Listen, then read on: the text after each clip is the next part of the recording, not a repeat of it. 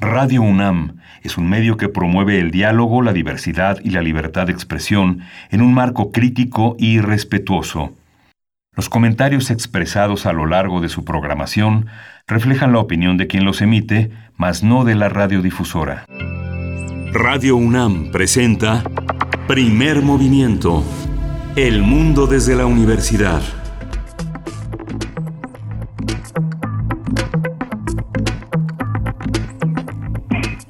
Días amigos, amigas, bienvenidas eh, todos y todas ustedes aquí a Primer Movimiento en este martes 12 de mayo.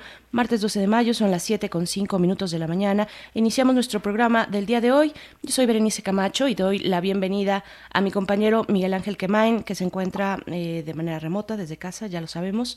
Estamos en esta transmisión conjunta con el, eh, el 96.1 de FM, el 860 de AM y también saludando a la Radio Universidad de Chihuahua. ¿Cómo te encuentras, Miguel Ángel? Buen día. Hola, Berenice Camacho, buenos días, buenos días a todos nuestros radioescuchos, buenos días a nuestros amigos en la radio universitaria de Chihuahua, que ya este, los saludamos como todos los días en las tres grandes ciudades con su propia programación, Ciudad Juárez, Ciudad Cuauhtémoc y la ciudad de Chihuahua, una de las ciudades más, eh, más, más, más importantes del norte del país. Hoy tenemos un, un programa, eh, un menú interesante, apretado, lleno de, lleno de eh, aspectos interesantes. Vamos a abrir hoy con una revista ya tradicional en la, en la programación universitaria, una revista que su origen estuvo pensada para jóvenes, para los jóvenes universitarios, los jóvenes escolares, eh, los jóvenes universitarios de pantalón corto. Eh, se puede publicar hasta los 35 años en esa revista. Y el tema de hoy es el futuro. Vamos a conversarlo con su jefe de redacción, que es Eduardo Cerdán, el jefe de redacción de Punto de Partida. Así es, así es. Esto para el inicio va a ser una buena conversación y después tenemos eh, pues nuestra sección de cada 15 días, los martes, transformación de conflictos con Pablo Romo. Ustedes lo conocen, es miembro del Consejo Directivo de Serapaz, también es profesor de la Facultad de Ciencias Políticas y Sociales de la UNAM y conversaremos con él acerca del el índice de paz en México. Así es que, bueno, va a estar interesante lo que siempre las reflexiones que nos pueda compartir Pablo Romo, pues eh, en este momento donde mm, tampoco, y hay que decirlo, este, pues la, los, el contexto de violencia pues tiene que seguir eh, revisándose y toma otros matices también. Sí, justamente. Vamos a tener en la nota nacional, en la parte nacional, y con energías renovables por el Centro Nacional de Control de Energía esa es una conversación que sostendremos con Luca Ferrari, un experto, el doctor Luca Ferrari, experto y doctor en ciencias de la Tierra. Va a estar con nosotros Así es, y para nuestra nota del día estaremos conversando con Laura Sánchez Ley, reportera de Mexicanos contra la Corrupción, acerca del el caso León Manuel Bartlett, el hijo pues de Bartlett, la investigación que ha realizado esta organización, Mexicanos Unidos contra la Corrupción. Va a estar, pues sí, interesante. Vamos a estar conversando con precisamente con su autora, con la titular de esta investigación que ha dado tanta polémica y tanto que hablar en las últimas semanas. Sí, vamos a tener la poesía necesaria con Berenice Camacho, que ya tiene todo listo como siempre, y tenemos una mesa, una mesa interesante también de cómo viven los pueblos originarios la pandemia del coronavirus y es una mirada desde Oaxaca. Vamos a conversarlo con un gran conocedor, con un periodista que también es una, hace del periodismo una forma de activismo, de conocimiento, que es Renan Martínez. Él dirige Signos y Sentidos, Comunicación Estratégica y ha estado ya con nosotros en primer movimiento transmitiendo desde Oaxaca. Y antes de despedirnos también estaremos conversando sobre la revista Como ves, que tiene números gratuitos en línea. Vamos a conversar con Sergio de Regules, quien es coordinador científico de esta revista. Y pues bueno, de verdad que todo lo que ustedes nos quieran comentar en redes sociales, todos eh, pues las eh, reflexiones que quieran compartir con nosotros en esta mañana serán muy bienvenidas arroba PMovimiento en Twitter, Primer Movimiento UNAM en Facebook. Nos dará mucho gusto, ya lo saben, poder leerles y saludarles desde las redes sociales. Así es que, bueno, vamos a ir con nuestro corte informativo, todo lo que eh, se acumuló el día de ayer sobre pues esta situación de emergencia sanitaria tanto en nuestro país como en el mundo y también en la UNAM.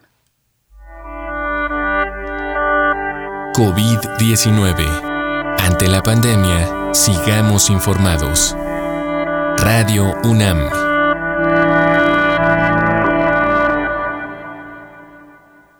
El presidente Andrés Manuel López Obrador anunció que esta semana dará a conocer un plan de reapertura de actividades. Durante la conferencia matutina del día de ayer, el mandatario dijo que se tomará en cuenta la reactivación por regiones del país y en sectores relacionados con la producción, la industria de la construcción y en empresas relacionadas con el acuerdo comercial con Estados Unidos y Canadá. López Obrador aclaró que si el plan de reactivación económica ocasiona daños, se dará marcha atrás para rectificar.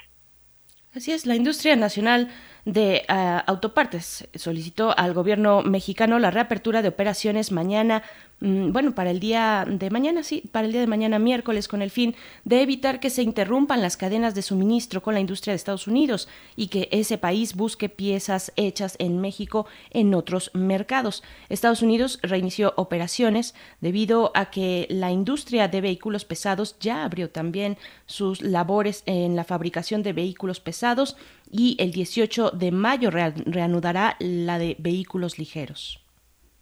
Sí, el Consejo Coordinador Empresarial informó ayer que continúa a la espera de una reunión con el presidente López Obrador para explicarle el contenido de las 68 propuestas del Acuerdo Nacional para reactivar la economía que recoge ideas y recomendaciones de las 11 meses de trabajo. Explicarle, no imponerle. En videoconferencia de prensa, Carlos Salazar Lomelín, titular de ese consejo, dijo que el rechazo del mandatario del documento fue porque pues no se le informó debidamente de su contenido. Así es, bueno, por su parte la Secretaría del Trabajo y Fomento al Empleo en la Ciudad de México estimó que la pérdida de empleos al final de la emergencia sanitaria por el nuevo coronavirus será de alrededor de 100.000 puestos de trabajo. Las cifras más recientes ubican en 55.000 personas eh, que perdieron su empleo durante esta contingencia.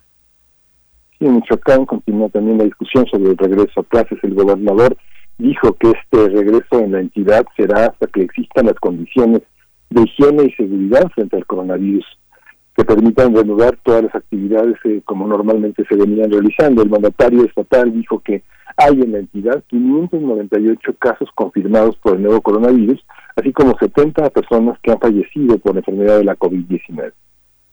Así es, y bueno, de acuerdo con el informe técnico de la COVID-19 ofrecido ayer por las autoridades de salud a las 7 de la tarde, el número de decesos aumentó a 3.573, mientras que los casos confirmados se incrementaron a 36.327 y el de sospechosos a 20.991. En información internacional, en Estados Unidos se alcanzó ayer la cifra de 80.087 muertos por la enfermedad de la COVID-19.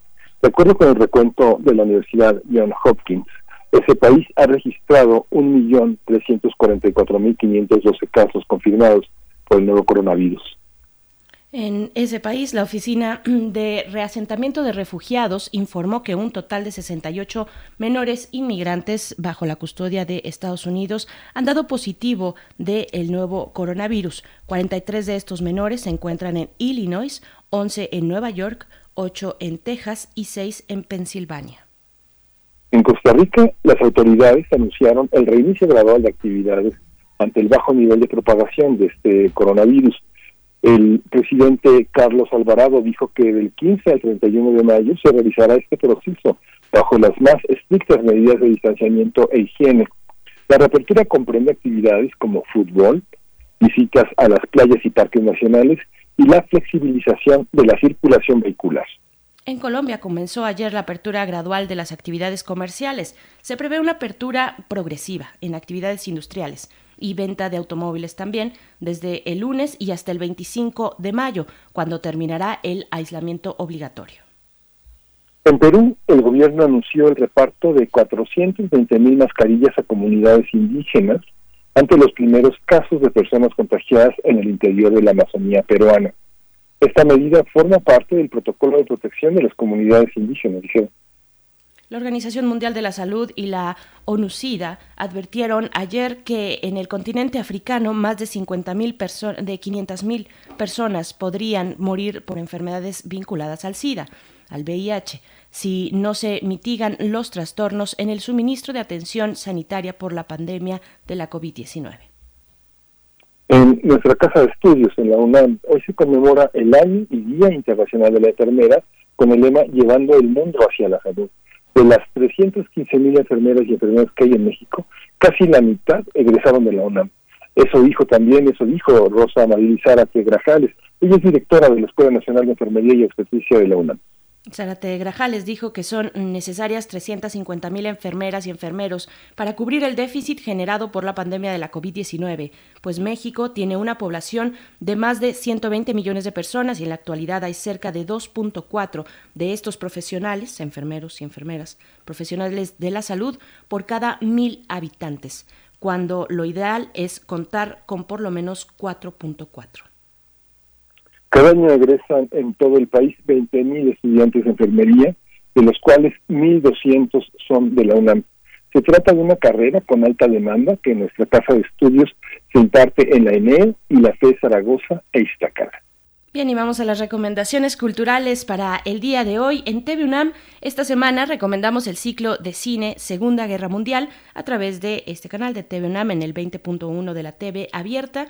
Y hoy, hoy martes, en punto de las 10 de la noche, se transmite La Guerra de Murphy del director británico Peter Yates. Esta película de 1971 nos relata la historia de Murphy, un joven irlandés que declara la guerra a los alemanes después de que estos hunden su barco y matan al resto de su tripulación. Así es que ya lo saben, en TV UNAM 20.1, canal de la TV abierta, esta noche a las 10. Sí, y en San Ildefonso, en casa, tenemos un programa interesante, de acuerdo con todas las normas por la contingencia, el Colegio de San Ildefonso ha decidido compartir sus contenidos a través de diversos canales digitales. Y para ello abrió un blog, un blog que se llama sanildefonsoencasa.blogspot.com, una una este, una apertura digital pública.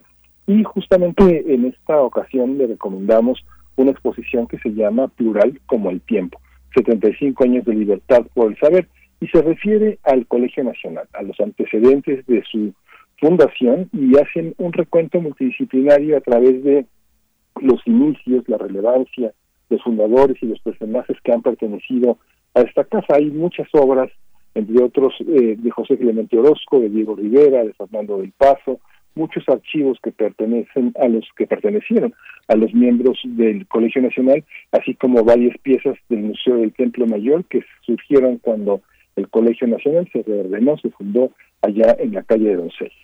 Así es. Pues bueno, pues ya. Vamos con música. Nos vamos con música, nos vamos con música. Vamos a escuchar eh, de Little Richard, un fundador, un hombre que murió el 9 de mayo, un fundador de la música rock en Estados Unidos, del gospel, del blues, un, un hombre con muchos antecedentes. Vamos a oír esta pieza que se llama es, Sleeping and Sliding, un éxito de 1955 que hizo muy famoso John Lennon, una de las famosas de John Lennon en los inicios de los 60.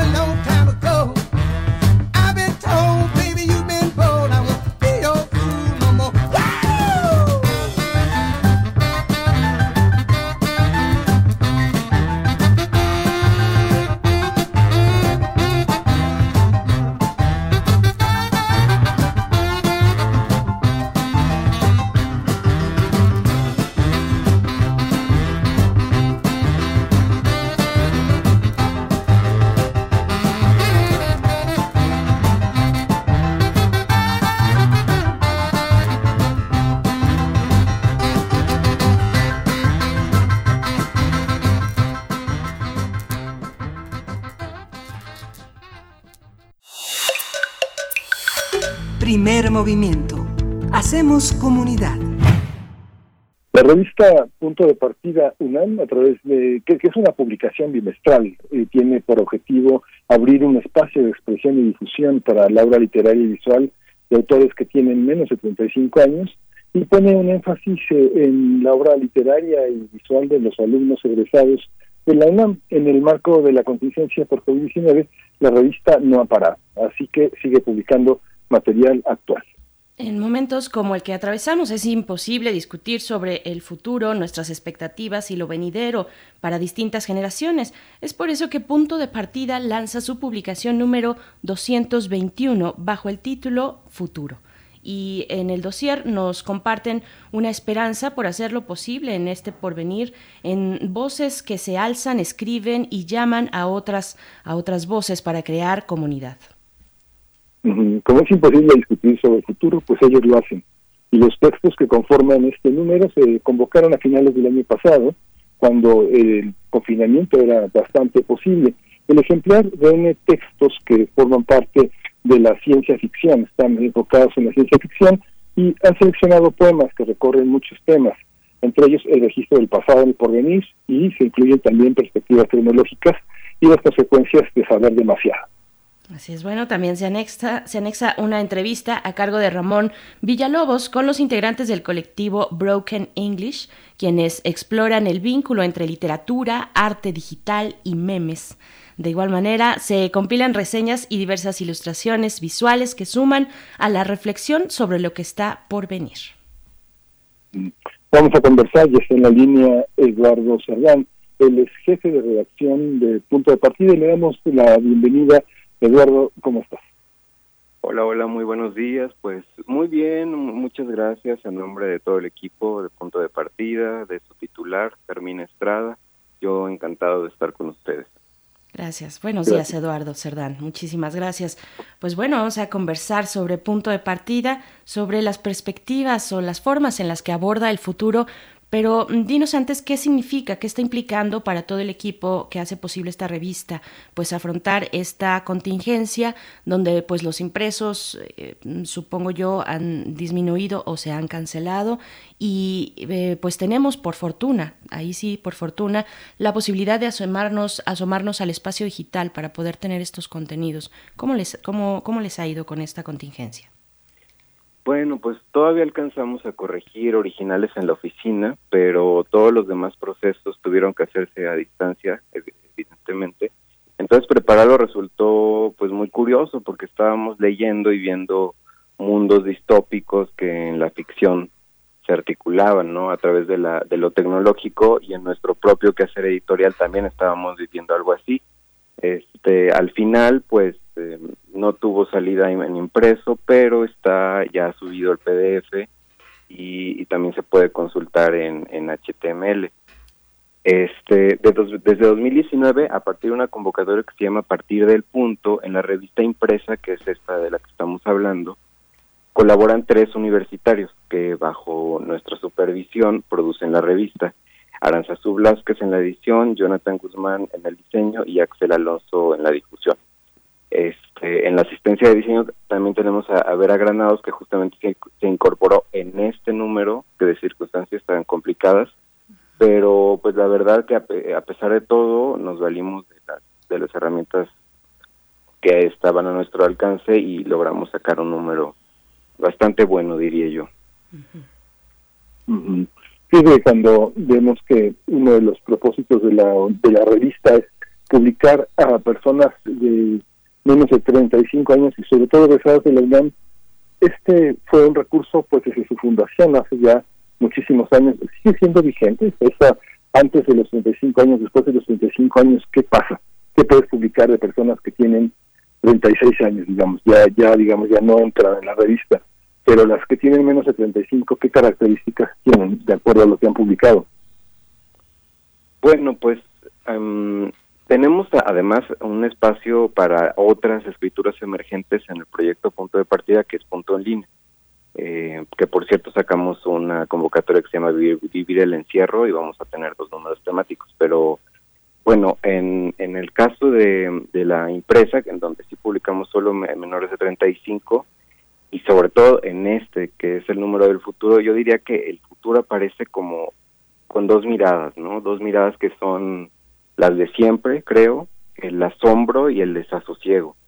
En estos momentos nos gana el desasosiego un poco, ¿no? La angustia, pero pensar en el porvenir también nos mueve a precisamente la posibilidad de imaginar nuevos mundos posibles y esto siempre provoca asombro. Ya hablaron un poco de, de los contenidos, ¿no? Son visiones muy distintas, muy interesantes, son apropiaciones heterogéneas del tema futuro, algo que, que me imagino que no se habría logrado tanto si hubiéramos recibido material durante la cuarentena, ¿no? Porque el futuro ahora se alza como algo inquietante, algo algo que amenaza. Entonces, este pues si quedaba duda de que estábamos asistiendo a un, cambio de época, esta pandemia borra cualquiera somos, ¿no? De duda. O sea, no, no solo estamos viendo como varios discursos y figuras que antes parecían inamovibles de pronto se derrumban. Eh, me refiero desde luego a, este mundo creado exclusivamente por hombre, hombres, por hombres blancos, maduros. Ahora ya entran a la conversación muchas más voces, ¿no? Las voces de los jóvenes son muy importantes y por eso punto de partida sigue tan vivo, tan, tan vigente como un espacio de expresión desde los años 60 que se fundó. Y, bueno, resulta que en un futuro inmediato tampoco habrá un mundo de multitudes, de ese contacto físico excesivo que está mexicano, ¿no? De muchas conductas que considerábamos normales.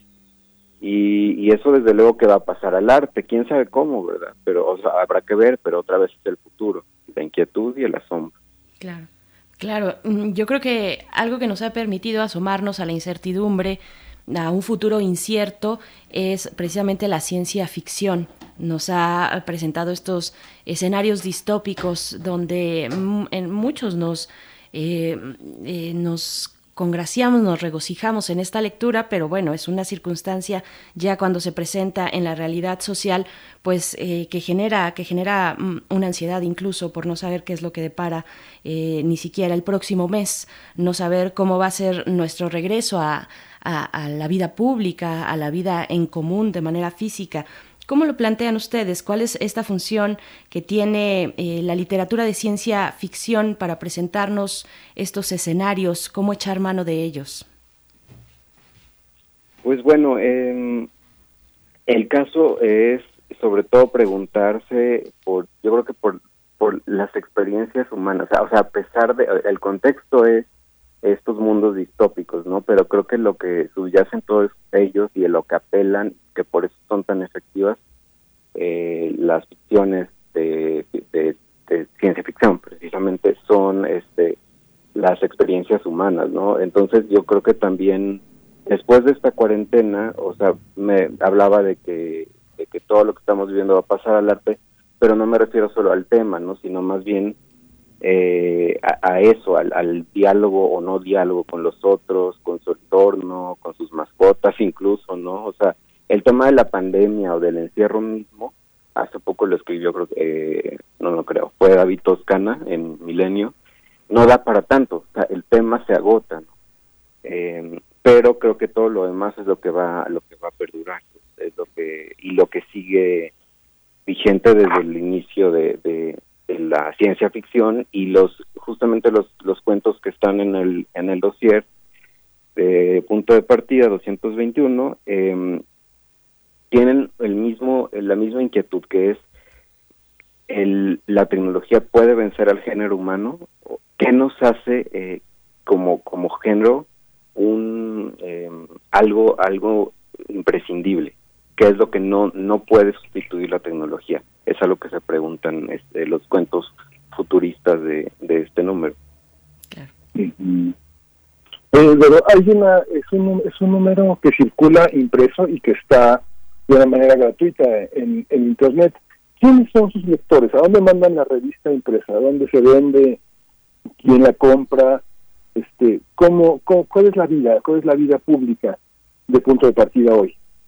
Sí, bueno, ahorita obviamente todo eso está suspendido, pero cuando podíamos se enviaba eh, se enviaba los números a, escuelas y facultades, a institutos, este y también a partir de esta convocatoria que les decía, a partir del punto, pues eh, tuvimos un enlace mucho más directo con la comunidad estudiantil e, y también con la artística, ¿no? Porque eh, nuestros encargados de diseño y de difusión se, se pusieron en contacto con, eh, con, con, espacios como la Trampa Gráfica, que es un que es una galería de arte contemporáneo en el centro histórico, eh, entonces llevaban ahí revistas también, también hicimos enlace con San Ildefonso y tuvimos como varias, como una suerte de gira, ¿no? Porque de esta nueva época de punto de partida y la llevábamos a, escuelas, a facultades, o sea, la llevábamos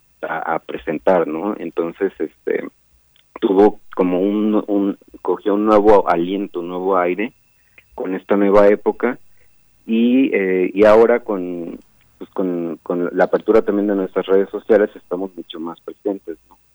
Tenemos redes este, de todo, Facebook, Instagram eh, y Twitter, y entonces estamos constantemente en diálogo con nuestro público meta, que son los, este, los universitarios, ¿no? No solo de la UNAM, eh, sí les damos mucha preferencia desde luego, pero eh, universitarios en general, en la República. Mm, fantástico. Fantástico. Que, eh, y también tienen esta convocatoria, hashtag vivir el encierro. Cuéntanos, cuéntanos de ella, quiénes están convocados, eh, un poquito más los detalles y también cuáles son los rubros en los que pueden participar. Yo estoy viendo por aquí algo de artes visuales y multimedia y también literatura. ¿En qué consiste esta convocatoria? Sí, bueno, esa, esa la cerramos ya, pero mm, em, recibimos decenas de colaboraciones y seleccionamos mucho material también, tanto que haremos dos números, ya está por salir el primero. Mm. Y está dedicado a, escritores y a artistas emergentes, como les decía, ahí no teníamos restricciones de edad. Y entonces ahí se nota que los creadores, eh, yo mismo me he dado cuenta, ¿no? como intento de creador, los creadores quizá puedan partir del encierro en un inicio para crear, porque aquí el tema era ese pero necesariamente tienen que salirse de sí mismos, ¿no? Y de esta circunstancia eh, en la que nos encontramos, porque como, les decía, pues se agota muy pronto, entonces, ok, hablo del encierro, sí, pero me sumerjo en algún sueño o a lo mejor este, en algún olor que me evoca un, recuerdo específico, algo muy prustiano, ¿no? O a lo mejor me fijo en la, en la mirada de mi perro o de mi gato, en fin, es esa mirada oblicua ¿no? del creador sobre la realidad que, como decía Mariana Enríquez hace poco en la, en la revista de la universidad, es una mirada que ofrece preguntas más bien, o sea, se interroga, se inquieta, pero pues no puede dar eh, respuestas. Entonces eso es lo que lo que vemos. Tuvimos eh, una, la verdad, una participación bastante entusiasta eh, de gente de, de todas las edades, digo, sobre todo jóvenes, no, pero también pues digamos, de, escritoras que hablan sobre la experiencia de la maternidad, de, no sé, este, de, gente, de gente de todas las edades y, de todos los contextos, no solamente de la, también es algo importante que con, con este lanzamiento de convocatoria en redes, pues se descentraliza también eh, la colaboración que, que tenemos, entonces hay de, de otras partes o incluso de otros países, ¿no? Qué, interesante. Hay una hay una parte que, ¿cómo ha sido la, apertura en red? ¿Qué, digamos, qué, qué cantidad de visitas reciben? ¿Saben de dónde vienen? ¿Quiénes son? ¿Qué tantas solicitudes reciben mensualmente o al año de para, para colaborar, para escribir? ¿De dónde vienen? ¿De dónde vienen los las solicitudes de colaboración de ingeniería, de derecho, de letras? De veterinaria, de qué, qué facultades, qué, qué, universitarios son los que más se han acercado a ustedes. ¿Quiénes tienen ese récord? Sí, pues bueno, mm, obviamente la, la que tiene el primer lugar es la Facultad de Filosofía y Letras, porque por el perfil de los de quienes están ahí, pero pues también hay muchísimos de, de, ciencias políticas, de, de comunicación, de la, de la licenciatura en comunicación, en el concurso Punto de Partida, que por cierto este es otro brazo de este gran proyecto, eh, pues hemos tenido incluso ganadores de, de, bachillerato en otros años, este, y el año pasado en el concurso 50 tuvimos a un médico, a, un estudiante que estaba haciendo su especialidad en psiquiatría, Alonso Marín, que, que ganó en dos en dos categorías distintas, ¿no? Entonces, este, luego surgen esas sorpresas. También hemos tenido reseñistas de la Facultad de Arquitectura, este, en fin, es, es muy variado, ¿no? Y también de otras universidades. Este, la Universidad de Guanajuato nos apoyó en este último número de futuro para para poder conseguir material gráfico sobre la China Mendoza, de quien publicamos un ensayo. Entonces, pues, este, sí es, sí son, sí es, muy amplio el público, ¿no? por supuesto. Ustedes se pueden acercar si visitan la página punto de partida punto unam .mx. Estamos hablando precisamente con su jefe de redacción, eh, Eduardo Cerdán, sobre este dossier que han dedicado al futuro, al futuro y en algún momento a mí me llama mucho la atención, Eduardo, que eh, la participación de Daniel Medina sobre, eh, pues, lo, titula Turismo. y, me, me, llama la atención la composición. Me gusta eh, que tiene, no es una eh, composición, digamos, en prosa, mm, sino que juega un poquito más con el formato eh, de la escritura. hay un poco de, poesía, tal vez puede, puede verse un poco de verso en esto. ¿Cómo, cómo es esta participación, turismo? ¿A qué se refiere y, cómo está planteado el formato también? Sí, pues es, es un poema precisamente y pues se fija eh, no no en, algo futurista sino en, más bien como un, es como un, poema en clave nostálgica no de, sobre pues como como la, la mirada humana es lo, lo, más importante que se puede eh, que se puede cifrar la realidad a través de él dice de drones de mapas virtuales pero eh, apela de nuevo a este a esto a esto que nos hace Em, humanos precisamente no y, creo que en general la poesía se fue por ese por ese por ese camino en, todo el número a diferencia de la, de la del cuento porque ahí sí vemos eh, por ejemplo a un personaje que, que puede ver el futuro estos cuentos futuristas que les decía pero la la poesía fue fue más bien así en, en clave nostálgica o sea eh,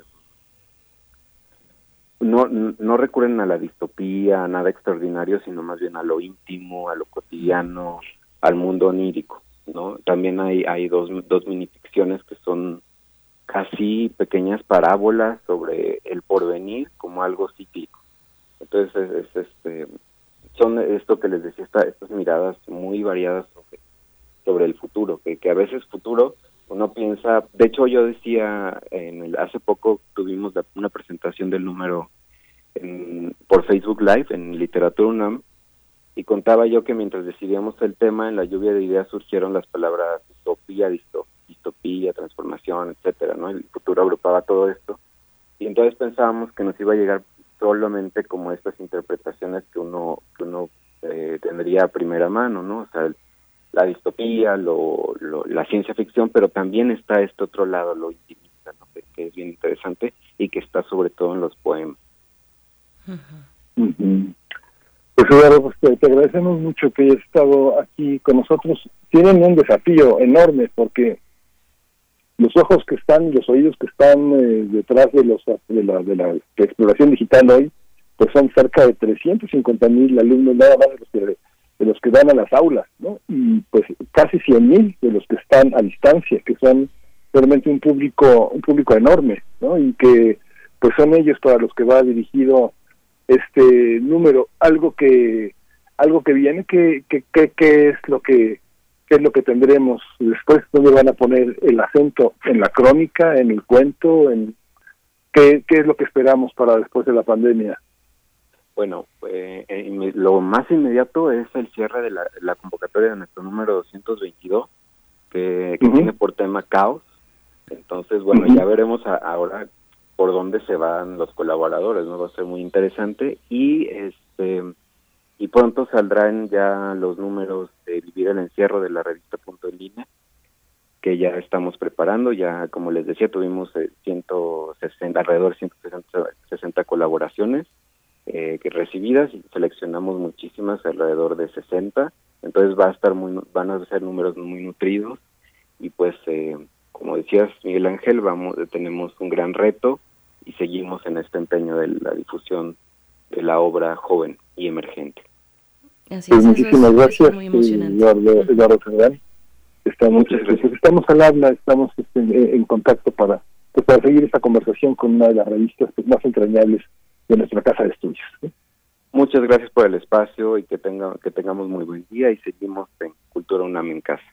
Por supuesto. Gracias. Gracias, Eduardo Cerdán, jefe de redacción de Punto de Partida. Recuerden, punto de partida MX. Ahí está la publicación de manera digital, está completa. Están también, bueno, todo lo que pueda ir surgiendo. Ya está cerrada esta convocatoria que comentábamos, pero vendrán otras y hay que estar atentos, atentas. Y pues nos vamos a ir con música, Miguel Ángel. Son las 7 con 41 minutos de la mañana de este martes 12 de mayo. Vamos a escuchar algo de Mil, Millie Small, que murió Murió el pasado 5 de mayo a los 73 años de edad. Es una artista jamaicana de, del llamado ska clásico o internacional que falleció en Londres el pasado 5 de mayo. Una figura indispensable para abrir la música de Jamaica a nuevas audiencias. Eh, le abrió la puerta, por ejemplo, a ritmos posteriores al ska como el reggae, eh, a Marley, Bob Marley incluido, y, vaya que hay una historia muy importante de los artistas jamaicanos en Reino Unido. La recomendación aquí es leer al historiador y crítico musical británico Simon Reynolds y su post-punk, Romperlo Todo y Empezar de Nuevo, publicado en español por Caja Negra. Ahí pueden encontrar pues algunos hilos sobre esta relación entre el ska, eh, el reggae en Reino Unido, que de verdad es muy satisfactorio conocer. Así es que vámonos con esto de Millie Small, que se llama, bueno, es como su gran éxito, My Boy Lollipop Millie Small. Vamos a escuchar.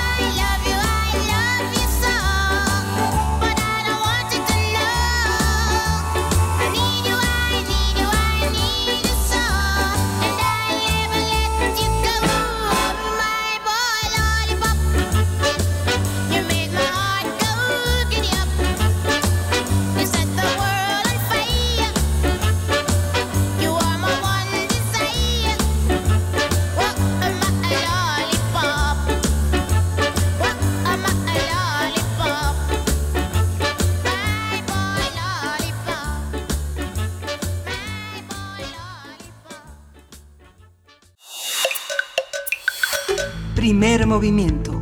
Hacemos comunidad. Transformación de conflictos.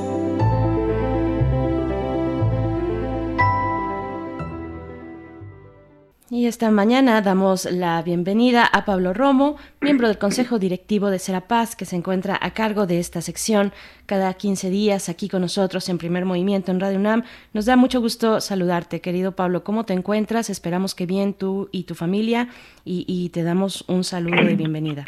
Muchísimas gracias, así es, estamos bien en la cuarentena. Así es, pues todos estamos aquí. ¿Qué tal, Miguel ¿Cómo estás? Qué gusto en este, en este encierro. Eh, y pues bueno, vamos a hablar del índice de paz en México. Qué importante seguir eh, dando la medición Eh, pues cuéntanos, ¿en qué, ¿en qué consiste la construcción de un índice de paz para un país como este? Te escuchamos, Pablo. Efectivamente, año con año este, hacemos una, consagramos una columna de nuestra participación para reflexionar, hablar en torno al tema de el índice global de paz y al índice eh, de paz en México. Em, es, eh, una, es, es, una manera de medir la paz, lo hemos platicado en otras ocasiones, pero acaba de salir el último informe sobre México específicamente y me parece que es muy interesante los resultados que está teniendo. Quiero recordar nada más para este nuestro auditorio los dos eh, los dos aspectos que está trabajando este índice de paz que cada vez hay más reportes o índices eh, específicos por países. México es uno de los pocos que lo tiene por por este eh, con una lupa muy grande hacia este país. Eh, no hay de todos los países eh, a nivel tan específico, tan detallado como para México. Hay de Alemania, de, Inglaterra. Eh, y creo que es interesante que, bueno, hay investigadores que están muy pendientes este, y muy profesionales sobre el tema de México particularmente. Las dos vertientes de la paz que van a generar este índice es lo que le llaman así en términos muy grosos la paz negativa, que es, digamos, ausencia de violencia directa o de miedo a la violencia, y por el otro lado, la paz positiva, que son las actitudes, instituciones y estructuras que crean y sostienen a las sociedades pacíficas.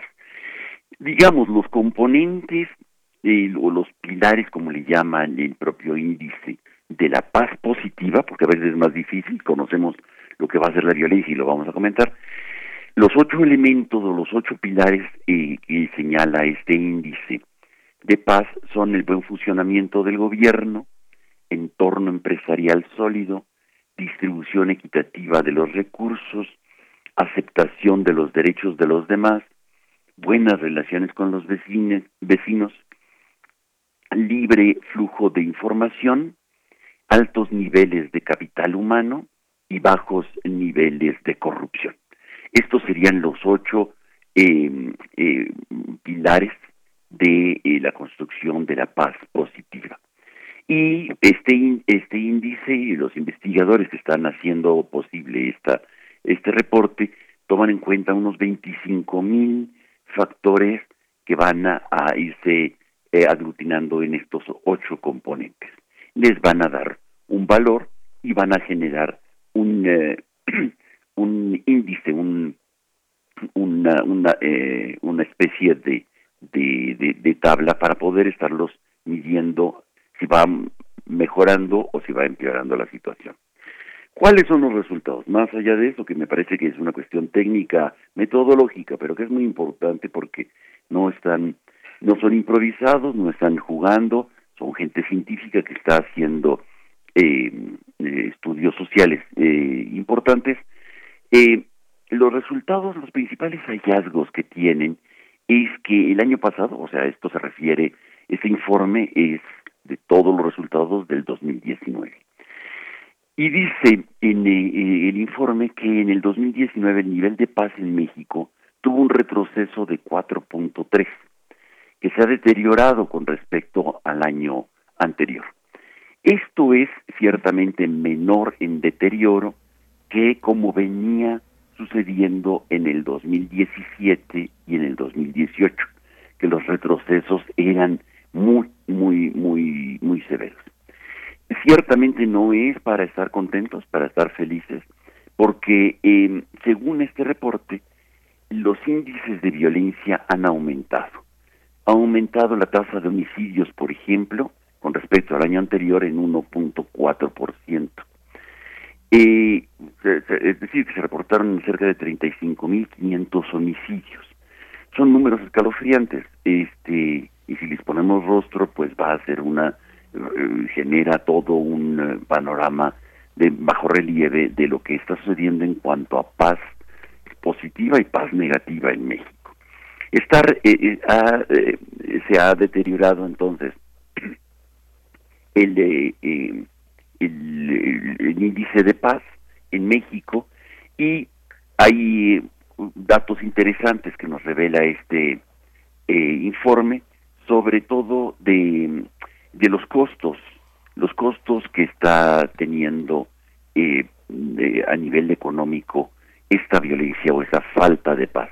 El costo eh, significa más o menos como el 23% del Producto Interno Bruto. Es una barbaridad, es, es, es, muy, muy costoso lo que para México significa el no tener una paz adecuada. Y es interesante también señalar que aquí hacen un análisis de que de los gastos, por ejemplo, para la procuración y la administración de justicia, que solamente es el país que, gasta menos de, la OCDE en, en cuanto a recursos, eh, dando nada más un porcentaje muy, muy, muy, muy mínimo de su Producto Interno Bruto. Es el, país con menos, invierte menos en este tema de la justicia. Eh, los cambios de los indicadores del 18 al 19 en términos de paz, y vamos viendo cómo se va deteriorando eh, las, las, expresiones, particularmente en, el tema de, de, la paz negativa, con crímenes de la, de, la delincuencia organizada, va, eh, va aumentando el número de crímenes, la calificación en general, el sentimiento y la percepción de la población va eh, empeorando, los delitos con violencia, los delitos cometidos con armas de fuego, homicidio y, y cárcel sin sentencia. Este, en este último rubro de cárcel sin sentencia, es decir, gente detenida que está siendo procesada, eh, se redujo dramáticamente, drásticamente esto, como algo positivo, es decir, que antes se detenía muchísima gente y que no se procesaba adecuadamente. En esta ocasión, el año pasado, se detiene muchísimo menos, eh, un 25% menos de lo que eh, con respecto al anterior se hacía. El estado con mayor paz, digamos, o, con mejores números, este es eh, Yucatán.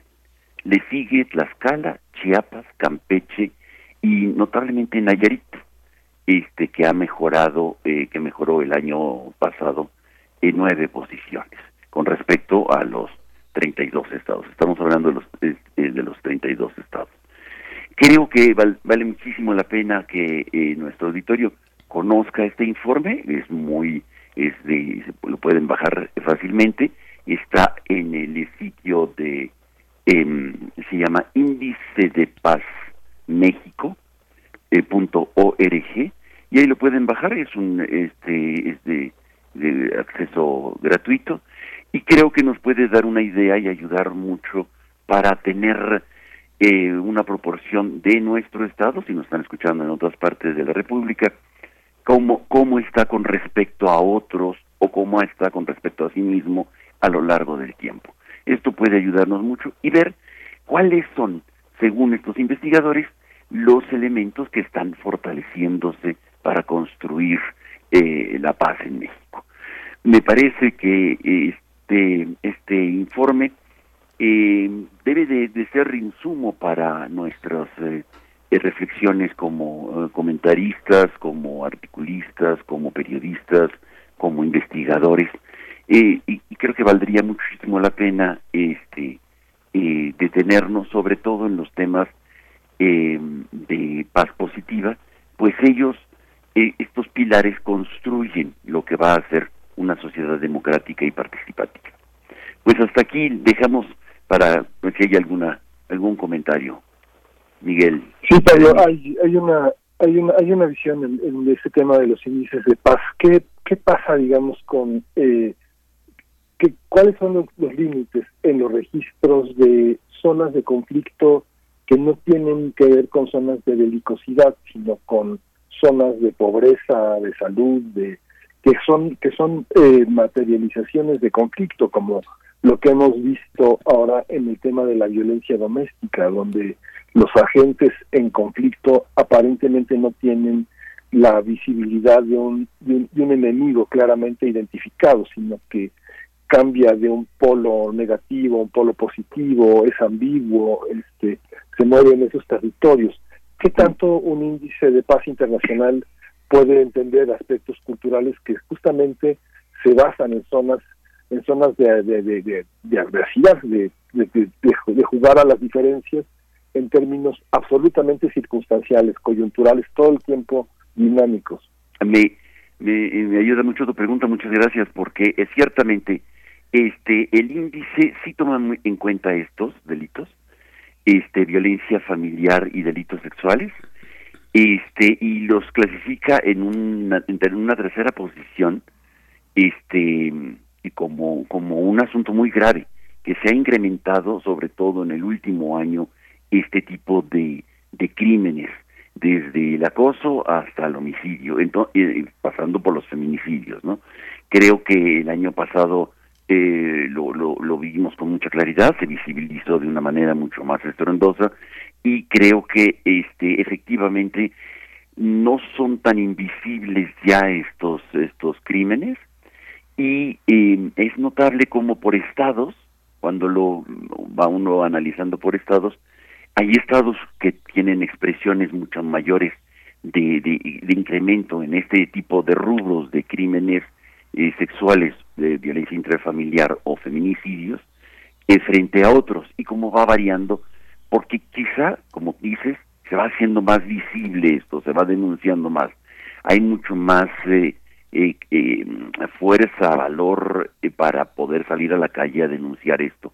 En el pasado estaba muy normalizado y quizá y eh, no se visibilizaba como con la contundencia como se está visibilizando en, eh, en los últimos eh, años no creo que creo que sí es importante esto y es importante decir que bueno es uno de los grandes temas que está presentando el índice de paz. Dice aquí em, bueno hay, hay, hay, hay, hay muchos datos muchos, muchos datos. Aquí está. Sí, dice, eh, la tasa de delitos con violencia subió 40%, fíjate Miguel Ángel, 40%, mientras que las tasas de delitos sexuales crecieron 60%. Eso es en, los últimos cinco años, del, del 2015 al 2019. Es decir, un 60% es muchísimo, ¿no? Eh, creo que es una tendencia que hay que revertir, hay que bajar la curva también. Estas curvas este, que están subiendo enormemente, ¿no?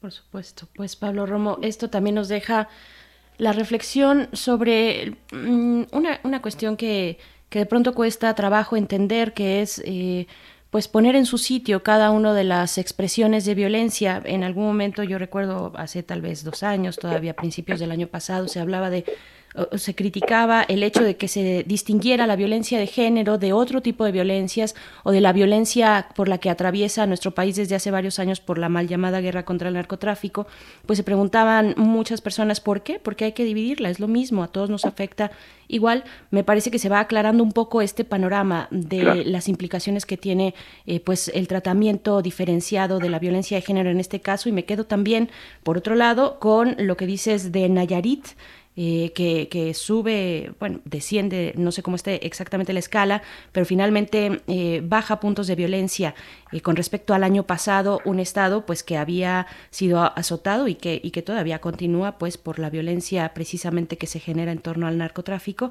Pues bueno, es interesante saber qué es lo que está pasando en Nayarit, que por el contrario en violencia de género sí tiene altos índices y ha tenido también muchas expresiones por parte de las mujeres en ese estado para exigir a las autoridades que pare la violencia intrafamiliar y la violencia de género. Así es que son contrastes muy interesantes. Hay que darse una vuelta por, para leer de esta manera también a los estados, Pablo Romo. Exactamente. Yo creo que vale muchísimo la pena eh, ver y preguntarse por qué. Por ejemplo, el caso de Nayarit, ¿no? Donde ya el procurador ya está detenido en Estados Unidos y el gobernador está siendo perseguido.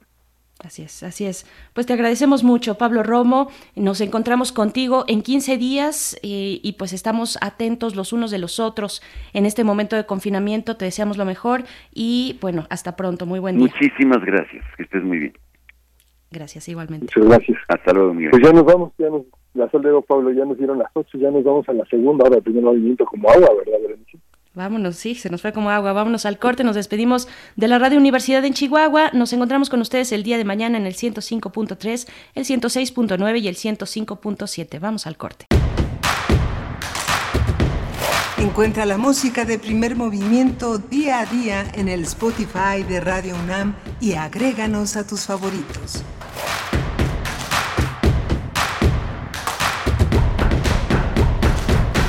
De la Secretaría de Salud, por respeto a ti y a todos los demás, rompamos la cadena de contagio. Seamos solidarios, hagamos lo que nos toca, que el gobierno deberá hacer lo que le corresponde. PAN, unidos y fuertes para defender a México. En la imaginación surgen las notas que quedan escritas para siempre en una partitura. Desde ese momento, sin importar cuándo fueron creadas, al tocarlas, se vuelven tiempo presente. Muchos instrumentos se juntarán en el mismo espacio y a una señal nacerá la pieza que entrará por tus oídos. Súmate a la experiencia de revivir la música. Escucha a la OFUNAM todos los domingos a las 12 horas por el 96.1 de FM. Radio UNAM, Experiencia Sonora.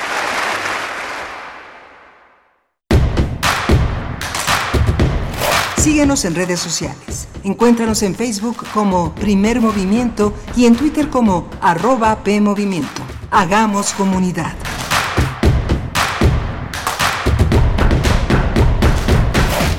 Hola, buenos días. Hoy es eh, martes 12 de mayo. Estamos transmitiendo aquí en Primer Movimiento desde la radio universitaria, Radio UNAM, cada quien desde la comodidad, desde el privilegio de su domicilio, tratando de hacer esa transmisión, esta, transmisión lo más ágil, lo más eh, viable posible. Está del otro lado de la línea Berenice Camacho. Buenos días, Berenice. Muy buenos días, Miguel Ángel Quemain. Así es, estamos pues eh, realizando este esfuerzo con algunas complicaciones técnicas, como ustedes se pueden dar cuenta. Eh, no hemos podido pues resolver el canal que que te tendría a ti o en su caso a mí el día de ayer, pues al aire mm, y, pues tenemos que resolverlo con la línea telefónica, pero estamos aquí para acompañarles, si ustedes nos lo permiten, hasta las 10 de la mañana y pues bueno, toda la transmisión, toda la programación de Radio UNAM que está dispuesta para que ustedes eh, puedan acercarse en el 96.1 de FM, en el 860 de AM, en una transmisión conjunta, pues dada la reducción de los programas de las personas que acuden cotidianamente o que acudíamos antes de este encierro a la radio a realizar nuestras actividades, pues bueno, es de verdad un agradecimiento para la audiencia del AM que ha tenido paciencia con nosotros, que hay ahí eh, en esa frecuencia pues muchos eh, programas ya eh, que tienen muy afianzados pues con una audiencia que les sigue desde hace muchísimos años, muchos años, programas pues ya históricos en esta, en esta radiodifusora, pero les agradecemos mucho esa paciencia en esta transmisión conjunta. También saludamos a la radio Nicolaita. Estamos con ustedes a través del 104.3. Llegamos a Morelia, gracias a la Universidad Michoacana de San Nicolás de Hidalgo, y llegamos a muchos otros puntos del país. Les saludamos a todos y a todas desde donde sea que nos estén escuchando, ya sea a través de su radio o a través de algún dispositivo electrónico. Es un gusto poder estar con ustedes cada mañana. Y pues bueno, Miguel Ángel, vamos con una segunda hora para hablar de temas interesantes. ¿Tú nos quieres comentar? Sí, tenemos una, tenemos una segunda hora interesante porque vamos a hablar del freno a energías renovables por el Centro Nacional del Control de Energía. Lo vamos a conversar con el doctor Luca Ferrari, él es doctor en Ciencias de la Tierra y bueno, va a estar con nosotros en un tema pues tan delicado, tan puntual el día de hoy. Por supuesto, hay que revisar lo que está haciendo CENACE, el Centro Nacional de Control de Energía, y este que implica este freno a las energías renovables. Y también para nuestra nota del día, después tendremos la conversación con Laura Sánchez, una de las reporteras de Mexicanos contra la Corrupción, que han llevado a cabo pues esta investigación eh, sobre el el hijo de Bartlett, el hijo de Manuel Bartlett, eh, pues bueno, este esta investigación que ha generado pues tanta polémica. El IMSS eh, compra en estados ventiladores hasta 48% más baratos, eh, que es, es, lo que estaremos conversando, entre otras cuestiones más durante esta hora. Y vaya, lo que se pueda acumular a través de sus comentarios, que agradecemos mucho en redes sociales. Un saludo a todos y a todas las que nos escriben. De verdad es un gusto estar aquí con ustedes. Gracias a Mirko Zun, está por acá, Miguel Ángel Gemirán eh, Ruster también, está, mm, bueno, muchos de nuestros amigos, Alfonso de Alba Arcos, en fin, todos ustedes, muchísimas gracias, Emilio Vergara, por escribir, Mario Estrada también se encuentra, bueno, gracias, gracias a todos ustedes.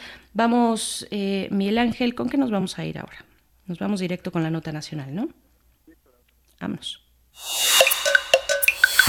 Primer movimiento. Hacemos comunidad. Nota Nacional.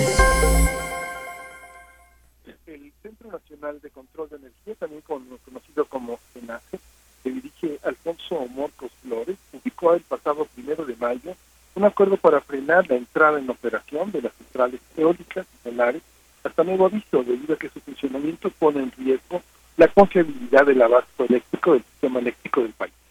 El organismo decidió suspender de manera indefinida estas pruebas consideradas como necesarias para la puesta en marcha de proyectos, con el argumento de que es necesario dotar de estabilidad al sistema eléctrico durante la emergencia sanitaria por la COVID-19. De acuerdo con información oficial, 17 proyectos generadores de energía vía métodos renovables entrarían en operación en lo que resta de este año y 11 más en 2021 sin embargo, todos estos proyectos retrasarán sus planes debido a la medida impuesta. Aunque el SENACE argumenta que tomó estas decisiones para fortalecer el sistema de suministro eléctrico, diversos especialistas del Consejo Coordinador Empresarial aseguraron que este decreto favorece las actividades de generación eléctrica de la Comisión Federal de Electricidad. Hoy realizaremos un análisis sobre la decisión de SENACE que frena la entrada en operación de nuevas plantas de energía renovable. Hoy nos acompaña aquí en la línea el doctor Lucas Ferrari, él es doctor en Ciencias de la Tierra, él que es especializado en Geología Regional de México y la temática energética, es investigador titular C del Centro de Ciencias de la UNAM del campus Juriquilla y bueno, es Premio Universidad Nacional 2015. Doctor, qué gusto otra vez tenerlo aquí con nosotros. Bienvenido esta mañana. Muchas gracias por invitarme otra vez, Miguel Ángel Berenice, un placer estar en su programa. Gracias, doctor Luca Ferrari. Muy buenos días. Eh, pues bueno, ¿cómo, ¿cómo entender? Primero, ¿qué dice este acuerdo emitido por SENACE, por el Centro Nacional de Control de Energía? ¿En qué contexto se está gestando? ¿Cómo lo ve usted, doctor? Bueno, el acuerdo en sí, si uno lo lee, es algo técnico. Este, primero hacen una serie de consideraciones sobre la emergencia de la pandemia, sobre la necesidad de que el sistema eléctrico nacional no tenga ningún tipo de fallas. Luego listan una serie de fallas que han ocurrido no solo en el último mes, sino a desde el año pasado, alguna de ellas asociada a la mm, conexión de algunas centrales eólico y solar con el sistema eléctrico nacional, no, no todas. Y luego eh, el acuerdo, en realidad, eh, lo que realmente ha hecho brincar a muchos es el uh, numeral quinto del anexo técnico, que dice que a partir del 3 de mayo quedan suspendidas las pruebas preoperativas de las centrales eléctricas intermitentes eólico y fotovoltaicas en proceso de operación comercial. ¿Qué significa? Significa que antes, esas centrales que ya están listas, digamos, antes de poder ser conectada de manera permanente al sistema eléctrico se necesita hacer una serie de pruebas. Entonces, al suspender estas pruebas, prácticamente se suspende ah, por tiempo indefinido eh, la entrada en función de estas eh, centrales eh, eólicas y solares hasta que hasta que no haya otro acuerdo que lo suspenda. Entonces, ese es principalmente el, el punto. Em, la, la, justificación que da el SENACE es para darle estabilidad a la red. Y si bien es cierto que eh, la generación eólica y solar por su propia naturaleza es variable, intermitente y no es controlable, em, sin embargo eh, hay que recordar que en México solo representa un poquito menos del 5% de toda la generación. En otros países del mundo, prácticamente en todos, em, se le da prioridad a las, em, a las fuentes renovables como eólico y solar porque tienen eh, un precio de generación más bajo que casi todas las demás y también por su propia naturaleza, porque pues, hay que aprovecharla cuando hay. Eh, de hecho, en, durante esta pandemia la, la, demanda eléctrica a nivel mundial ha bajado y entonces porcentualmente ha aumentado la generación de las renovables porque se le da prioridad. Aquí en México, con ese acuerdo, es al revés, se dice no, ustedes se quedan afuera este y, va más bien eh, la generación tradicional de CFE eh, a todo lo que se necesite. Pero yo digo que el argumento de la fluctuación, si bien es, es cierto en abstracto, en la práctica no creo que haya un sustento técnico uh, para decir que son uh, que, que, estas centrales pueden generar grandes problemas porque como le digo, en México solo generan el 5%, cuando por ejemplo en otros países generan hasta el 30%, incluso en Alemania hasta el 40%, y no ha habido grandes problemas. Claro que se necesita compensar esta intermitencia. Ahí es donde CFE siempre se queja, que dice, ok, la generación de eólico y solar es barata, sí, eh, pero a, a mí me toca compensar con otros tipos de centrales que tengo que apagar y prender, principalmente de gas, pero quizás también de carbón y ahora de combustible, la, uh, la fluctuación de esta generación. Y justo ahora, Luca, que el, el, el, titular de la Comisión Federal de Electricidad ha señalado que bueno va a ser una, una pérdida de cerca de 40 mil millones de pesos por el freno de empresas por el COVID, las pérdidas que va a afrontar la Comisión Federal de Electricidad, pues también ponen eh, ponen como de alguna manera prescindibles estas estas eh, fuentes de energía que pues tratan de tener un lugar cada vez más preponderante en nuestra producción de, energéticos, ¿no?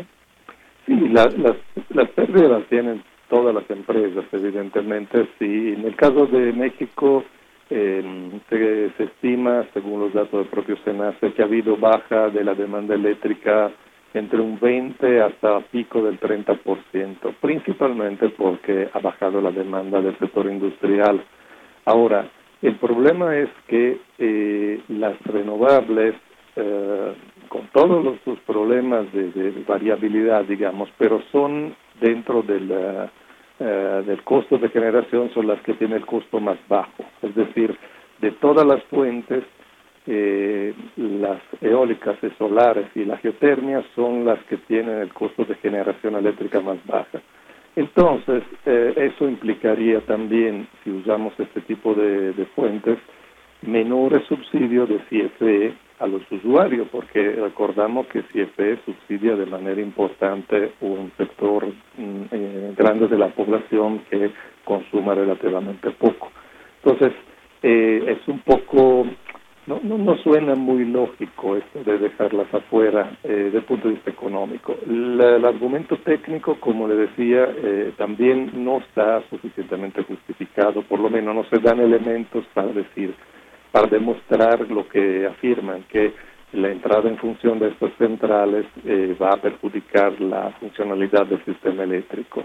La cuestión aquí yo creo que es más política. O sea, la, la CFE por mucho tiempo ha sido, mm, no digo abandonada, pero digamos no ha tenido uh, un financiamiento adecuado. Entonces, con la apertura del sector eléctrico a los privados, primero 2008, luego 2013, eh, ha habido la posibilidad de que los privados generen electricidad y después la vendan a CFE, que es el único encargado de distribuirla, comercializarla. Entonces, eh, lo que ha sucedido es que CFE se ha quedado con las centrales de generación más sucias y más viejas y toda, o no toda, pero una buena parte de la nueva capacidad de generación eléctrica, particularmente con gas y con renovable, está en manos de privados. Y eh, con este gobierno se quiere regresar, no al monopolio de CFE, pero sí regresar a, una, un, a un papel más dominante de CFE dentro de este mercado eléctrico. Y entonces ahí eh, se le dice a los privados, básicamente, espérense, a, por lo pronto vamos a suspender la entrada en función de sus centrales, ¿no? Y hay otro tema que han uh, subrayado varios expertos en los últimos uh, días. Um, al final, digo, desde principios de este año, se ha prohibido a nivel mundial el uso del combustóleo para los buques, uh, para lo, los buques de carga marítima Em, el combustóleo es un subproducto de la refinación del petróleo que genera bastante abundantemente eh, alguna de la refinería de Pemex. Entonces, este combustóleo se ha quedado sin una parte importante del mercado desde el principio del año y a final del año pasado eh, se ha recuperado la declaración de algunos directivos de CFE que decían que, bueno, pues que si, si Pemex nos vende barato este combustóleo, lo podemos dar en viejas centrales termoeléctricas para producir. Entonces ahora se está eh, diciendo que posiblemente una de las razones para las cuales se emitió ese acuerdo es para permitirle a CFE de producir energía eléctrica con combustóleo que es muy sucio y es poco eficiente y es caro, pero pues eh, eso permitiría de darle un uso a este subproducto de la refinación de las refinerías de Pemex que no saben dónde, dónde almacenar por supuesto. Eh, doctor Luca Ferrari, ¿en qué estatus se encuentran estas 28 plantas de las que estamos hablando y que se suspenderían sus pruebas? ¿Están eh, en, en, el momento de que de entrar ya en operación? ¿Ese es el desajuste al que le teme la Comisión Federal de Electricidad? ¿O están apenas haciendo pruebas iniciales digamos, en qué, en qué punto supongo que cada una tendrá su propio ritmo, pero más o menos para darnos una idea de qué significa también en el contexto de una pandemia mm, en el que una buena parte del personal de distintas industrias pues está, está guardado, está en resguardo, está en esta sana distancia. Y, se han quedado solamente las actividades esenciales, una reducción del personal importante. ¿Este sería un factor que, podría también orientar un poco la decisión de la de? Si, si es un factor, no lo mencionan explícitamente. En el acuerdo se menciona solo cuestiones técnicas. Eh, eh, yo no tengo aquí la lista completa, pero evidentemente a medida que, eh, o sea, cada, cada una de esas centrales se autorizó después de las subastas eléctricas de la administración anterior en diferentes subastas y cada una tiene su plan de construcción de, entrada en, en operación. Entonces, cuando se, cuando se están haciendo eh, los que llaman pruebas preoperativas, significa que la central ya está lista, construida, pero se tiene que hacer pruebas para ver cuánto genera en todas las características de la generación, no solo la potencia, sino el voltaje, la frecuencia, este, qué, qué significa eh, inyectar esta electricidad al sistema eléctrico, cómo se puede compensar la variación eh, con otras centrales que sí son controlables, porque ese es el problema fundamental, ¿no? Este, la, eh, lo que se necesita es en cada momento que el sistema eléctrico cubra la demanda. Entonces, cada vez que nosotros enchufamos un equipo, estamos sacando energía, la tenemos que producir en algún lado. Eh, con las renovables de generación variable intermitente, no podemos decidir cuándo generamos. Entonces, por esa razón que normalmente se van primero. Y luego, con las que sí podremos controlar la generación, que van desde la hidroeléctrica hasta cierto punto, hasta normalmente, más comúnmente, eh, el gas, o sea, las centrales de ciclo combinado, y finalmente podrían ser también las termoeléctricas, aunque son más lentas, etcétera. Entonces, eh, lo que dicen es se va a suspender eh, la, la, entrada en vigor básicamente de las centrales que ya están listas y también se van a suspender eh, las que no han iniciado eh, las pruebas no se autorizan pruebas preoperativas hasta nuevo aviso o sea están parando todo entonces, eh, pero hay que decir que esa es una inversión que nos guste o no, son decisión de la sección anterior, pero es una inversión que ya hicieron los privados y, y bueno, al Estado hasta ahora no le ha costado nada. Y entonces es tener un capital ahí que no puede generar, eh, que tenerlo ahí parado, suena un poco ilógico, ¿no? Del punto de vista económico e incluso de eficiencia energética.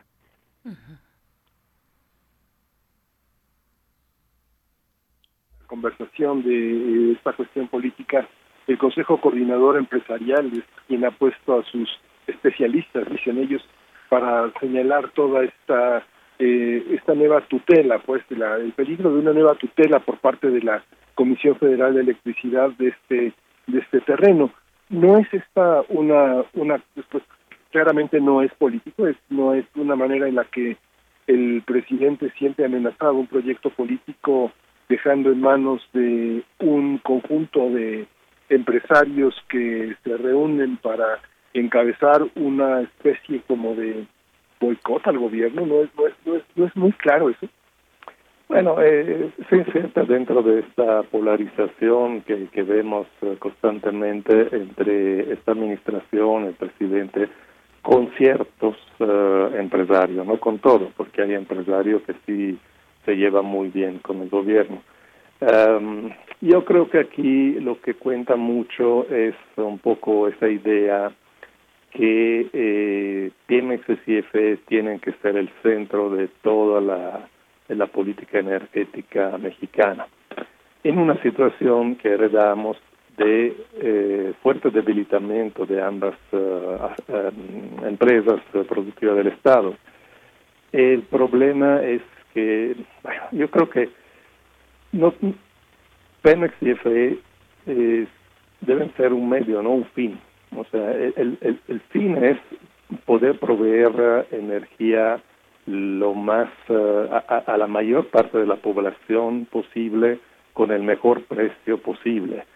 Eh, eso no implica que todo lo tiene que hacer el Estado, porque es una visión que hay en muchos lados, sobre todo pero en el sector energético, o sea, como que se quiere regresar a que el Estado haga todo, todo como si fuéramos al, hace 50 años, no sé.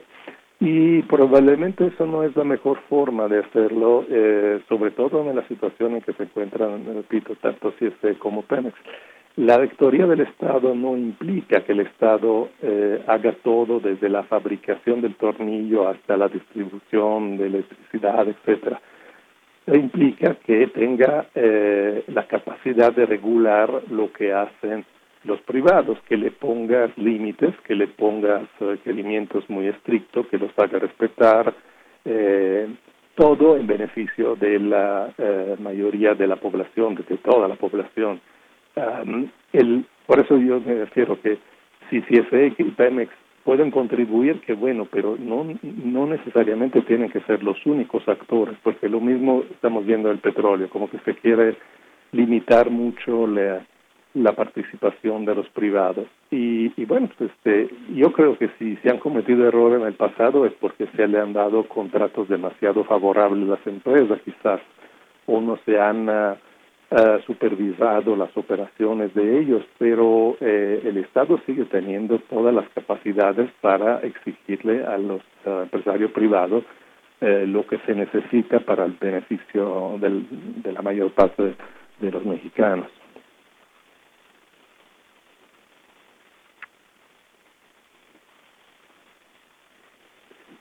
Bueno. Sí, sí, sí, perdón. Ah, perdón, es que con esto de que sí, estamos sí, conectados desde el eco. Yo, yo, creo que alguien de los dos salió del aire de. No, creo que se salió del aire, compañera. Estamos, estamos este, también frente a un momento en el que también hay un modelo no solo no solo hay una, una, hay una cuestión también persecutoria en el ámbito político frente a la amenaza que un conjunto de gobernadores y de empresarios le ponen al presidente, con todo y que tengan muy buenos tratos con ellos, pero también hay un modelo, como usted lo ha señalado, frente a la energía también de, de fuentes eh, primarias, eh, también es que, que, está en la mente del propio ejecutivo en la, en la en la parte del timonel. Esta esta parte también eh, eh, cree que después de esta pandemia continúe dentro de los lineamientos que ha marcado el programa nacional de desarrollo esta esta visión de concentrar no de una manera política, sino también de una manera técnica, cuenta la Comisión Federal con equipos con la capacidad de renovarse a pesar de pues, los vejestorios con los que cuenta para producir energía? Sí, es el problema. O sea, yo creo que es, eh, yo percibo una como una negación a veces de la de la realidad o por lo menos de la nueva situación que se está generando ahora. Eh, yo creo que la, la pandemia ha tenido un impacto eh, enorme y lo va a tener uh, en los próximos años. O sea, la baja de la demanda, no solo, bueno, ahorita estamos hablando de electricidad, pero la baja de la, demanda de gasolina, en menor medida de diésel, eh, la baja de eh, la venta seguramente de todo lo que producimos para la exportación, o sea, el turismo internacional que ha sido golpeado de manera, yo creo, mortal, etcétera, implicaría una revisión de muchos de los grandes proyectos de este gobierno, pero al parecer no hay ningún viso de eh, poner a discusión esto, ninguna mínima duda, eh, como que se quiere insistir aún más eh, con lo que se había tomado como decisión desde el principio de la administración. Yo creo que eso es un poco peligroso porque, digo, uno tiene que analizar constantemente eh, la situación y afinar, ajustar la política según cómo cambia. No podemos cambiar la realidad, o por lo menos podemos cambiar cosas muy pequeñas, ¿no? Entonces se necesita uno adaptar. Y aquí es donde digo otra vez, o sea, eh, creo que el gobierno tiene buenas intenciones, pero los medios eh, con que piensa atacar la situación son no son los adecuados. O sea, yo no creo que se necesite eh, y que uno que sea posible y el otro que sea eh, bueno, por ejemplo, tratar de extraer a más pronto posible el, petróleo que nos queda. Esto lo habíamos platicado ya. En el caso de la generación eléctrica, bueno, tenemos un, una capacidad importante de generación menos sucia con gas o, digamos, limpia con esas renovables. Y claro, está principalmente en manos de los privados, pero ¿por qué no, no aprovecharla? Y al mismo tiempo tratar también que CFE se libere de las centrales más sucias, más viejas, más ineficientes, porque no es solo una cuestión ambiental, es también una cuestión de eficiencia energética. O sea, las centrales termoeléctricas son de las menos eficientes, aunque sí son controlables, digamos, la generación es controlable. Entonces, eh, yo creo que en lugar de eh, ver eh, esto como antagonista, como enemigo, y eh, bloquearle el ingreso a estos nuevos tipos de generaciones, simplemente el Estado puede poner sus condiciones, claro que hay contratos ya hechos que pues no es fácil cambiar, pero digamos, poner, eh, tiene muchas otras maneras el Estado, incluso a través del FENACE, como hemos visto, de cómo eh, redirigir quizás los contratos que se habían hecho anteriormente para que sean más provechosos para el bien público y no solo ganancia para los privados, pero es una capacidad de energía limpia que tenemos ahí que digo, deberíamos aprovechar, ¿no? Y también no solo limpia, sino más económica eh, la producción eh, que las centrales más viejas que maneja principalmente CFE. Mira, doctor, y esta, esta, hay, hay posibilidad, digamos, de que en el pacto federal eh, haya una visión distinta en el manejo de la energía eléctrica por parte de inversionistas estatales y locales y, gobiernos y gobiernos locales, gobiernos estatales? Bueno, por lo que yo conozco de la ley, no soy un gran experto, ¿eh? Eh, pero digamos, uno puede producir, un privado puede producir eh, pero lo tiene que vender a la Comisión Federal de Electricidad o eh, si es para autoabasto hasta cierto límite lo puede hacer. O sea, una empresa, una industria puede eh, generar para su propio uso. También hay una posibilidad de generar por parte de pequeñas cooperativas, pero tienen un límite, si no recuerdo mal, de 500 kilowatts, que es muy poco. Entonces, eh, yo creo que hay límites en la ley para que haya una generación eh, más regional o incluso distribuida, eh, que es un poco el, la tendencia en algunos países europeos y, y, yo creo que es muy, muy positivo esto. Se, se define también como democratización de la energía, ¿no? El hecho que en lugar de tener un único eh, gestor y controlador uh, centralizado, eh, la energía pueda también ser producida y consumada uh, a nivel regional y local, claro, bajo la, el control del Estado, claro, pero eh, esa parte en México está todavía muy atrasada, lo de la generación distribuida, ¿no? Eh, pero sería realmente una un paso adelante porque por muchas razones eh, pero también yo creo porque si, si, si uno produce su propia energía, también se vuelve más responsable en su uso, no la derrocha tanto porque sabe qué significa eh, la producción. Ahora nosotros no lo sabemos porque todo está en manos de CFE y nosotros no sabemos qué tanto le cueste eh, cuáles son los problemas de eh, estos problemas que mencionan acá, ¿no? De la estabilidad de la red, etcétera. Y entonces, y además estamos subsidiados en buena medida, entonces, pues a veces derrochamos la energía, ¿no? Pero que, que haya una producción eh, más descentralizada, yo creo que ayuda también en un uso más responsable de la energía. por supuesto.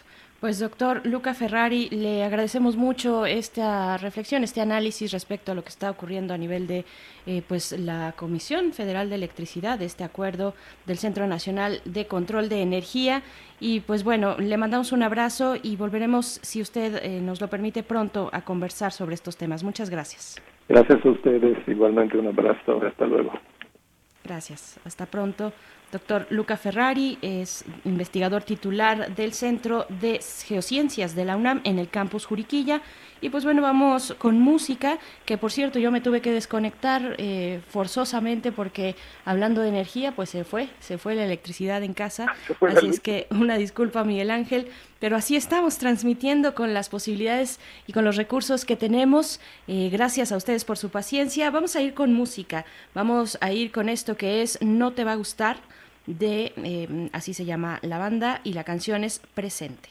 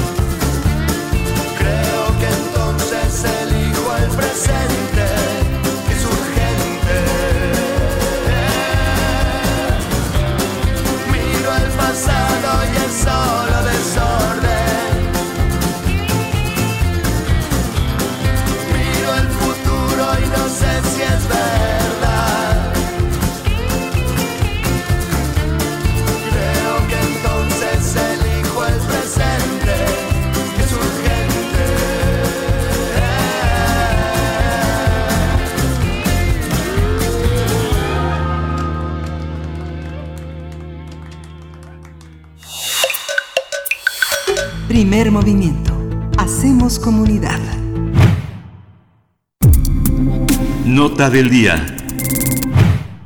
De acuerdo con una investigación de mexicanos contra la corrupción y la impunidad, el pasado 17 de abril, la delegación del Estado de Hidalgo del INE firmó un contrato para la compra de 20 ventiladores con la empresa Cyber Robotic Solutions.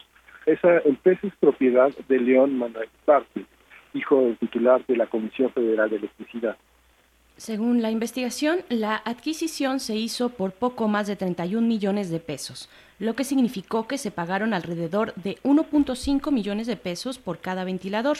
Sin embargo, ese mismo día, el IMSS compró un ventilador similar a otra compañía llamada Conduit Life a un costo de 880 mil pesos, lo que representa una cantidad mucho menor de lo que se pagó en Hidalgo.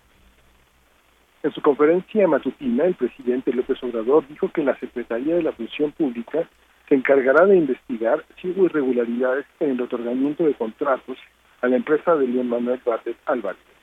Desde el primero de mayo, dicha dependencia analiza supuestas irregularidades en el otorgamiento de contratos a la empresa de León Manuel Bartlett Álvarez, quien negó que se hayan vendido los aparatos más caros al gobierno, pues dijo que la emergencia los encarece en el mercado. A partir de la investigación de Laura Sánchez Ley y Raúl Olmos, vamos a hablar de este caso y la lucha contra la corrupción del gobierno federal. Este día nos acompaña aquí en línea del movimiento Laura Sánchez Ley. Ella es reportera de Mexicanos contra la Corrupción y coautora de este trabajo. Laura, muchas gracias por estar con nosotros. Bienvenida aquí a Primer Movimiento. Muchísimas gracias, al contrario. Buen día y saludos a todos sus radioescuchas. Gracias, Laura. Laura Sánchez Ley. Te saludamos Miguel Ángel Quemain y Berenice Camacho desde nuestras casas. Pues bueno, para eh, comentar contigo la realización de esta investigación. Eh, ¿Cómo fue? ¿Qué nos revela? ¿Cuáles, eh, digamos, fueron los elementos que tuvieron a la mano para poder ir desenraizando pues esto que ha generado tanta polémica en la opinión pública, que ha señalado pues directamente a esta empresa a cargo de León Manuel Manuel Bartlett Álvarez, el hijo del titular de la CFE. ¿Qué podemos decir al respecto eh, para aquellos que incluso no están enterados del todo de los detalles de, este, de esta investigación? Gracias, Bere. Mira, nosotros los mexicanos contra la corrupción tenemos un monitoreo constante de las compras gubernamentales que se publican a través de la compra de página de la página de compras del gobierno federal. Eh, nosotros empezamos eh, desde que empezó la pandemia, desde que se firmó el decreto por el presidente Andrés Manuel López Obrador, que justamente eh, permitía a las dependencias de salud comprar por adjudicación directa. ¿Qué quiere decir esto para quien no conoce? Que tú puedes asignar como dependencia contratos a quien tú quieras, sin competidor y sin nada. Entonces empezamos a revisar las compras eh, y nos topábamos con compras de ventiladores, desarrollamos, creamos una base de datos donde íbamos poniendo quién era el dueño, cuánto había costado, empezamos a sacar notas sobre eh, pues las compras de ventiladores que realmente tenían pues algunas irregularidades. Y fue así que encontramos eh, a mediados de abril una compra que nos llamó mucho la atención por 30 millones de pesos. Y no era el monto total lo que llamaba la atención, era el precio unitario por cada ventilador 1.5 millones de pesos, como bien comentaste. Eh, nos llama la atención porque no habíamos visto un ventilador tan caro en el monitoreo de ventas eh, y compras que habíamos visto en la página de compras de BIM. Eh, cuando indagamos, vemos que el nombre de la empresa se llama Cyber Robotic Solutions. Y cuando pues eh, nos ponemos a investigar, a buscar a la empresa, pues nos damos cuenta que era de León Manuel Barles, hijo del director de la CFE, Manuel Barlet. Así fue como, como básicamente llegamos a esta investigación. Sí, y esta visión, esta visión no es, no es la primera vez que hay este tipo de manejos en las licitaciones, pero justamente en esta en esta alta de precios hubo muchos muchos como malentendidos en la opinión en la opinión de muchos analistas. ¿Cuál es técnicamente, digamos, la justificación para que tengan precios tan altos. Él recibió en algún momento la especulación alrededor de los materiales en un mercado de emergencia, ¿no? Sí, mira, una semana, pues él dice que eh, realmente lo que se utilizó fue salvar vidas y no el precio. El sábado por la mañana, la doctora Patricia, que es titular de la delegación de Hidalgo, pues dice y justifica que en efecto el ventilador sí era el más caro, pero que eh, les garantizaron que se iban a entregar inmediatamente, cosa que otros proveedores no se comprometían a pues a entregar ahorita justamente por la, la, la, demanda que hay en el mercado por ventiladores. Entonces, esa es la justificación, la inmediatez del producto. Entonces, pues sí llama mucho la atención porque también dan otro dato muy interesante cuando se le pregunta si sabía de quién era la empresa, pues ella comenta que nunca revisaron el acta constitutiva, cosa que es rarísimo, porque todos los procesos de adjudicación y licitación de compras gubernamentales, uno de los primeros requisitos que te piden es presentar el acta constitutiva. Entonces, también es muy raro que haya dicho que no se pide el acta constitutiva a una empresa, es decir, el papel que acredita quiénes son los dueños de tu compañía. ¿Y, quiénes son, Laura Sánchez, las otras eh, empresas y de qué países? Si es que lo tienen, eh, entiendo que hay, por ejemplo, una, una, compra importante de ventiladores a una empresa de Irlanda, que es precisamente donde viene este precio de los 800, eh, casi 806 mil pesos cada uno. Eh, ¿cómo, ¿Cómo está esta configuración? Porque finalmente eh, se están realizando un montón de compras eh, de esta manera al calor de la emergencia sanitaria, que por supuesto se entiende, hay que tener los insumos necesarios listos para que se puedan utilizar en los hospitales, pero mm, ¿cuáles son? ¿Cuál es el panorama cuando hablamos de algo tan importante como los ventiladores mecánicos y las compras que está realizando el gobierno federal en, en ese, para ese tipo de insumos específicamente de tanta urgencia? Sí, bueno, en las compras que nosotros hemos detectado, pues efectivamente, vemos que los ventiladores vienen de Irlanda, de Estados Unidos y de China sobre todo. Mm. China es donde se han estado comprando pues la mayor cantidad de ventiladores. Eh, eso justo conectaba con este reportaje, porque eh, nosotros cuando veíamos que el ventilador costó 1.5 millones de pesos, pues tú piensas, viene de Estados Unidos, viene de Irlanda, viene de Nueva Zelanda, no sé de dónde se estén comprando. Cuando revisamos, vemos que eh, quien la fabricó fue una empresa mexicana radicada en la Ciudad de México.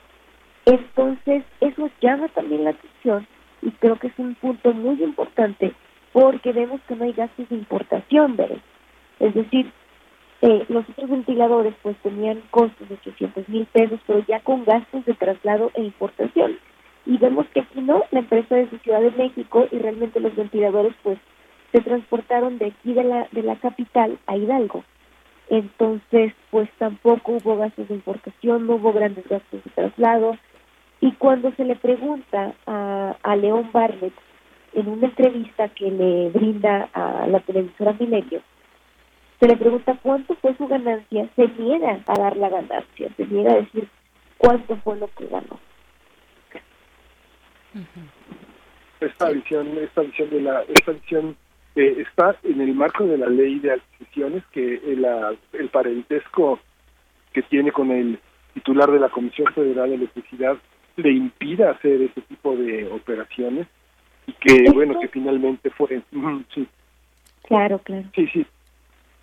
Eh, eh, justo lo que comentas es muy importante porque la ley te marca eh, algunos, digamos, ilícitos, como eh, el conflicto de interés. Sin embargo, es muy laxa, es muy laxa con eh, lo que marca. Por ejemplo, te dice que si es tu hijo, hay conflicto de interés solamente si tú lo mantienes. Entonces, pues obviamente, eh, Manuel Barlet no mantiene a su hijo León Barlet.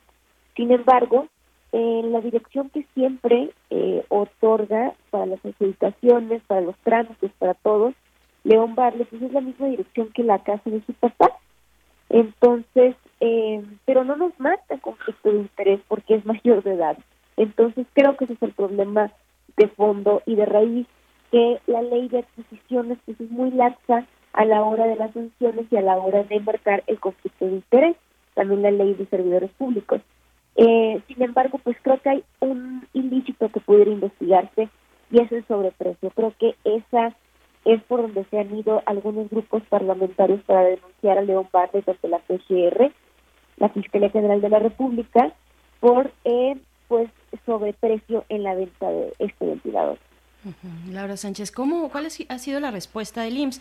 Entendemos que es eh, una respuesta que se puede desagregar según corresponda a cada uno de los estados de la República que están adquiriendo estos ventiladores a distintas empresas. En este caso, eh, hablamos eh, especialmente, llamar la atención por los costos elevados que ya estamos mencionando, que es el, el, el centro de esta conversación y de esta investigación que ustedes realizan desde Mexicanos contra la Corrupción. ¿Cuáles son estas respuestas que ha dado el IMSS? ¿Qué nos deja para seguir investigando, para seguir eh, pues observando lo que puede ser una adjudicación directa en estas condiciones? de, de, pues de finalmente de una persona que es eh, el hijo de, un personaje tan relevante para la administración federal actual. Claro, mira, verdaderamente se ha dicho muy poco. Quien salió y emitió un posicionamiento fue la Secretaría de la Función Pública, lanzó comunicado donde dice que se abrirá una investigación porque no se va a permitir pues esta clase de actos durante la pandemia. Recordemos que estamos pues una en una crisis, en una emergencia sanitaria donde la compra de cada ventilador pues salva, puede salvar una vida. Este aparato eh, cumple las funciones de los enfermos de coronavirus que no pueden respirar ya porque la enfermedad pues ha agravado o atacado su sistema, eh, su cuerpo. Entonces, por eso es tan importante. El IMSS eh, dice pues que acepta la investigación que va a entregar toda la documentación correspondiente para comprobar que no hubo sobreprecio, corsarios para desestabilizar su gobierno, cosa que pues nos parece pues, bastante eh, mal, porque realmente lo que aquí se está denunciando pues es el sobreprecio de un ventilador. Yo me pregunto a nivel muy personal, ¿cuántos ventiladores pudieron haberse comprado más por lo que se compró el ventilador de León Barlet y cuántas vidas pueden salvarse mientras más ventiladores se compren durante la, la contingencia sanitaria, ¿verdad? Claro. Sí, Miguel Ángel, ¿Dónde, dónde, dónde, dónde parará? ¿Dónde, ¿Dónde piensan que va a parar esta esta situación? ¿Cuál es, eh, cuál es el pronóstico? Vimos que el viernes pasado el gobierno federal detuvo por incumplimiento en la fecha de entrega también toda una serie de ventiladores que una empresa que se formó en agosto con 50 mil pesos con, eh, con los hijos del compadre de Docionale, la ministra de Energía, este, se detuvo, se detuvo. ¿Tú crees que haya influido esta decisión para revisar esta, esta entrega de incumplimiento de ventiladores, que es muy semejante al caso de al caso de eh, el hijo de Manuel Bartlett, que es un contrato por 114 millones de pesos. Sí, sí, sí. Bueno, es que la cuestión de los ventiladores ha sido todo un tema. Nosotros denunciamos que el IMSS eh, iba a compartir 1.500 ventiladores a una empresa llamada eh, Global. Cuando nosotros indagamos nos damos cuenta que el dueño es un señor que se llama Valdemar Pérez, un empresario eh, pues que ya había sido acusado de fraude en Estados Unidos y había creado 30 empresas fantasmas en México. Lo que sucedió aquí fue que nosotros encontramos pues que eh, la empresa eh, que le iba a fabricar ni siquiera lo conocía. ¿Qué pasó? Incumplió, que no entregó estos 2.500 ventiladores y se recibió el contrato. Es también este el caso que tú platicas justamente la secretaria de Energía. Entonces, eh, lo que está pasando es que, bueno, sí, se han estado deteniendo las compras, se ha estado incumpliendo en la entrega de los ventiladores y creo que pues es justamente por la desesperación del gobierno federal de comprar ventiladores que se están tomando decisiones de este tipo. Entonces, ¿qué se espera? Pues yo me imagino que pudieran seguir estas compras desesperadas. Eh, la Secretaría de la Función Pública dice que va a haber investigaciones. Me preguntan, ¿crees que pase algo? Pues el antecedente que tenemos es que ya se le investigó a Manuel Bartlett por conflicto de interés, por tener una serie de casas no declaradas en su 3 de 3 y no pasó nada, no se consideró conflicto de interés. Entonces, pues mucha gente augura que es lo mismo que pasará con León Bartlett, es decir, nada, nada por el todo. Eh, finalmente, bueno, Manuel Bartlett le ha significado al proyecto de la 4T, a Morena, pues eh, una incomodidad muy importante, muy, muy grave además. Pero a mí me gusta mm, y quisiera recuperar lo que, por ejemplo, declara Pablo Gómez. Eh, efectivamente dice que se aclare, que se aclare de inmediato esta situación, pero también hace la distinción de no juzgar, digamos, a una persona por el parentesco que pudiera tener con otra, que me parece sensato, honestamente. Eh, sin embargo, bueno, también preguntarte en ese eh, bajo bajo esos parámetros de la autonomía que pueda tener el hijo de Bartlett frente a todo lo que ha significado el mismo Manuel Bartlett con estos escándalos que ya nos comentas con con la mm, declaración 3 eh, de 3 donde no se reflejan algunas propiedades a su nombre Eh, ¿qué, decir? ¿Cómo, ¿Cómo está reaccionando un partido como Morena, un partido en el poder? Eh, también no solamente el partido, sino las propias autoridades que mm, después de la elección de 2018 pues están, están en el poder eh, ocupando cargos públicos de primer, de primer nivel. ¿Cómo se ve esto, este impacto y esta noticia que ustedes investigaron para, para el caso de Morena y la Administración Federal? Creo que tienes muchísima razón en esta cuestión y es algo que nosotros nos cuestionamos desde que encontramos la adjudicación directa. Y era, León Barlet es hijo de Manuel Barlet, pero esto no quiere decir que el hijo no pueda vender.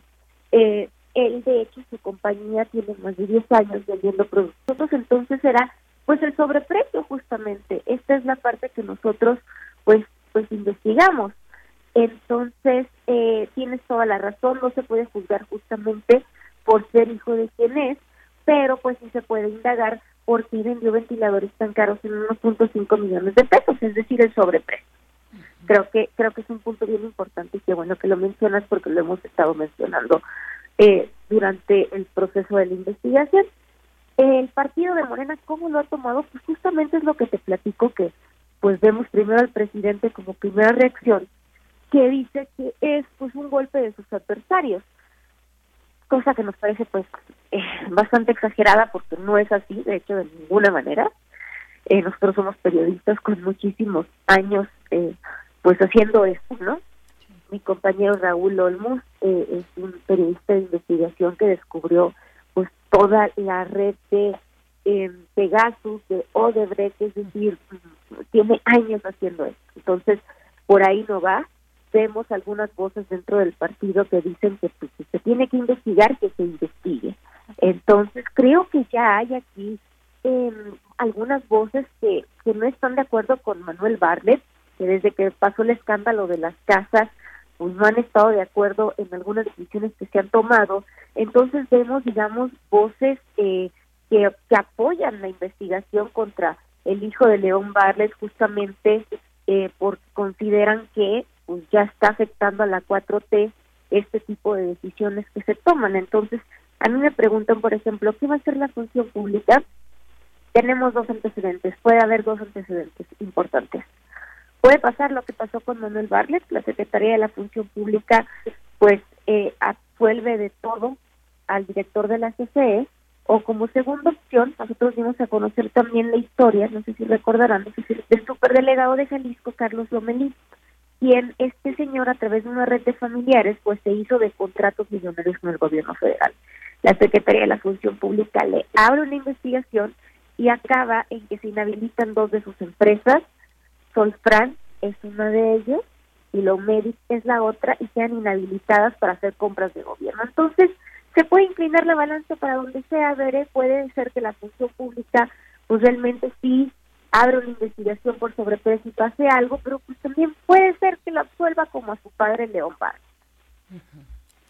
Así es, pues, pues surge, sí, mira, sí. Sí, no, no, sí, sí, quieres, sí, adelante, Claro, sí, pues es que urge, urge resolver estas, disipar estas dudas y, y también, bueno, presentar las pruebas, esta eh, investigación que realizan que, realizas tú eh, con, tu compañero Olmos también que bueno conocemos su trabajo un trabajo muy muy importante y, que se que se presenten esas pruebas y si existen pruebas que la autoridad investigue e investigue ya para disipar estas dudas de un material o de un de un ángulo tan delicado como puede ser la compra a sobreprecio de ventiladores eh, de, de, respiratorios respiradores artificiales pues eh, esto de lo que está hablando México mexicanos contra la corrupción y pues no tenemos más que agradecerte, agradecerte esta colaboración, esta participación, Laura Sánchez, reportera de Mexicanos contra la Corrupción y seguiremos al tanto de lo que ocurra aquí en, eh, con este tema. Muchas gracias. Muchísimas gracias por la invitación, al contrario, gracias. Tema,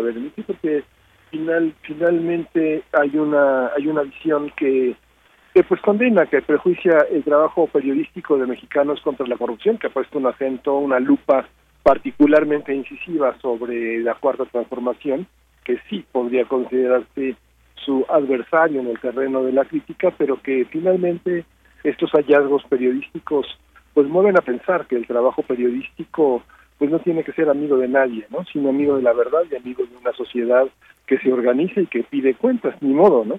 Así es, así es muy importante lo que lo que señalas. Eh, pues bueno, híjole, qué, qué complicado, porque las cuestiones políticas también se, se revuelven y, y no hay quien, no falta eh, pues los personajes que, que quieren hacerlo con ese dolo también, ¿no? Eh, hay que remitirnos a las pruebas y, y exigir a la, a la autoridad que investigue lo que tenga que investigar independientemente de si se es hijo o no de tal o cual personaje de la política mexicana. Pues bueno, Miguel Ángel, nos estamos despidiendo de esta segunda hora de la radio Nicolaita también. Muchas gracias amigos y amigas de Morelia.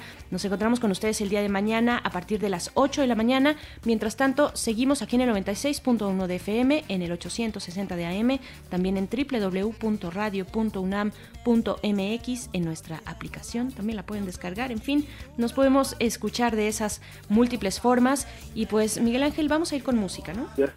Vamos a ir con música, ya lo estamos escuchando, de Dona Onete, Mexe, Mexe. Vem, vem, vem dançar o meu chamego. É bom assim. Chamego na base do cacuri, é na palma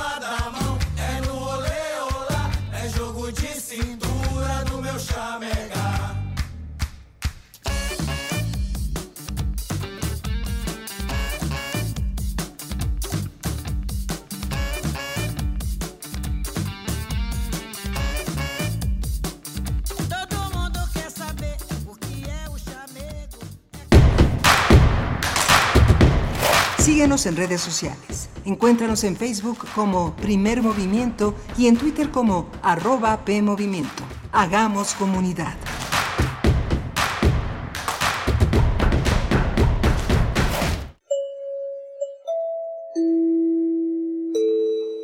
Apreciable audiencia, les informamos que nuestras frecuencias 860 AM y 96.1 FM por el momento se encuentran enlazadas. Agradecemos su comprensión.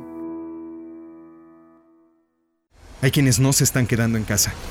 No los ves, pero puedes sentir su generosidad y valor. Doctoras, médicos, enfermeros, periodistas, repartidores.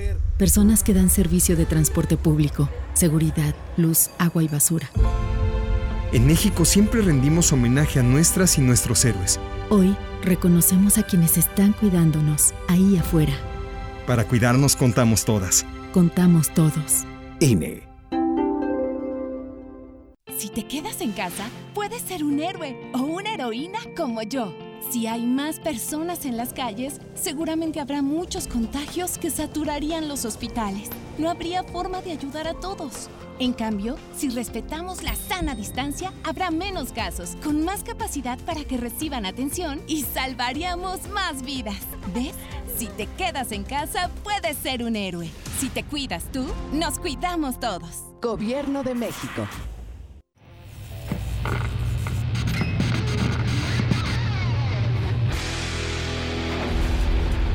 ¿Recuerdas esta música?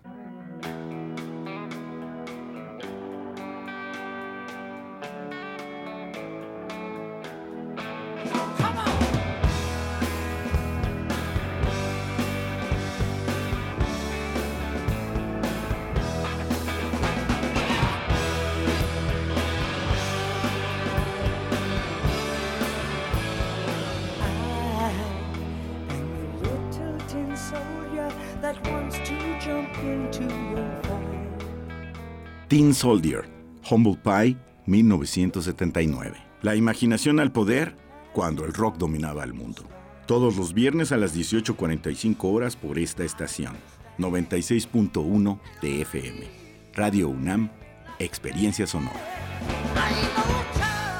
La música de primer movimiento día a día en el Spotify de Radio UNAM y agréganos a tus favoritos.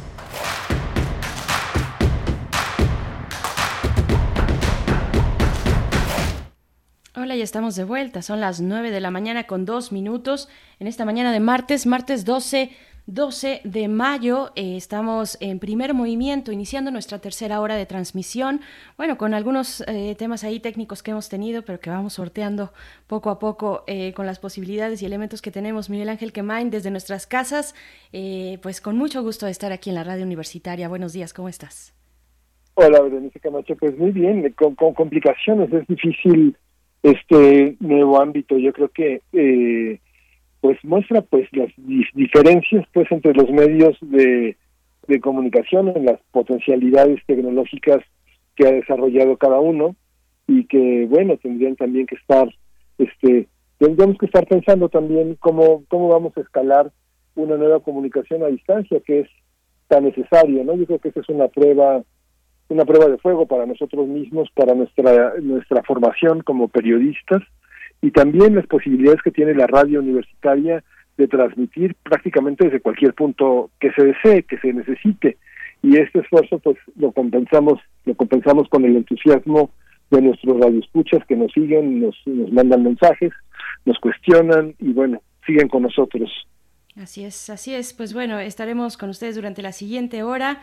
Eh, vamos a tener una mesa interesante. Vamos a estar conversando con Renan Martínez. Ya hemos eh, en varias ocasiones, diversas ocasiones, conversado con él, con nuestro colega eh, él es director de Signos y Sentidos, Comunicación Estratégica AC, y es finalmente una de las personas a las que acudimos cuando queremos saber lo que está ocurriendo en Oaxaca.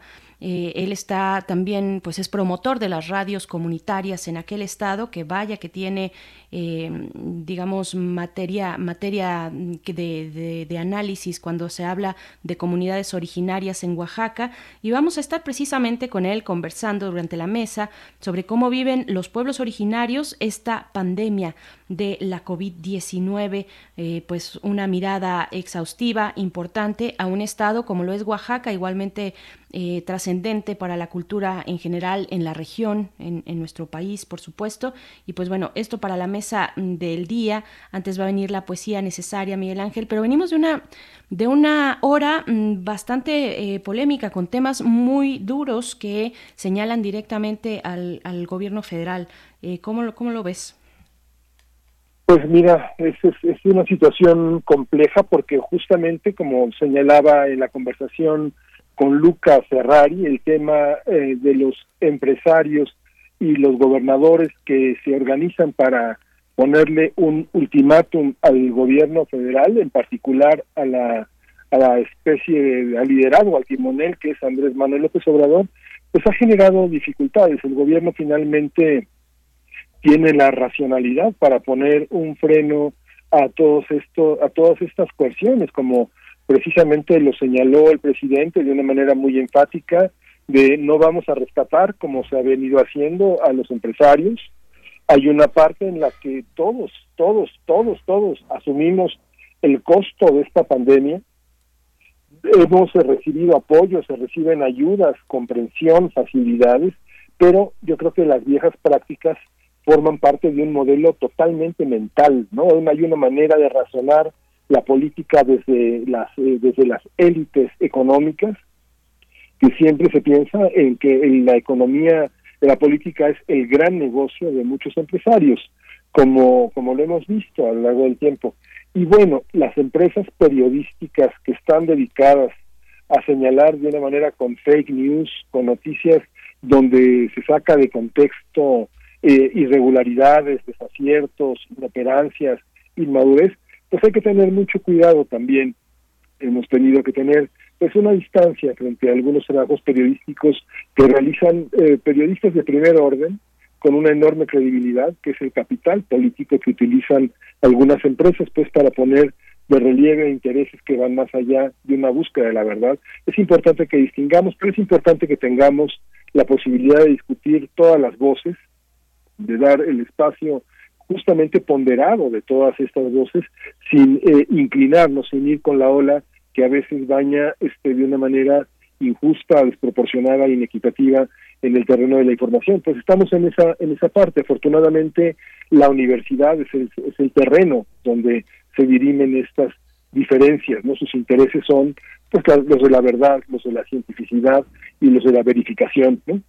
Por supuesto, y, y, bueno, diseccionar finalmente, que es lo que nos toca a todos y todas como ciudadanía, diseccionar eh, pues los intereses que los hay, que existen, los intereses eh, políticos detrás de muchas iniciativas, pues bueno, y por supuesto también mm, valorando, valorando el esfuerzo periodístico que no tiene o que no debería tener otro objetivo más que develar la verdad y, bueno, y dar un seguimiento, un seguimiento puntual al poder, al poder político, al, poder económico, en fin, eh, todo esto que se empieza a aglomerar ya desde hace eh, pues básicamente desde que entró en, en el poder este proyecto de la cuarta transformación con el liderazgo de Andrés Manuel López Obrador, pues bueno, es importante, importante diseccionar y distinguir cada uno de los intereses que se remueven, eh, pues como dicen por ahí a río, a río revuelto, pero, pero bueno, vamos a continuar, vamos a continuar esta mañana.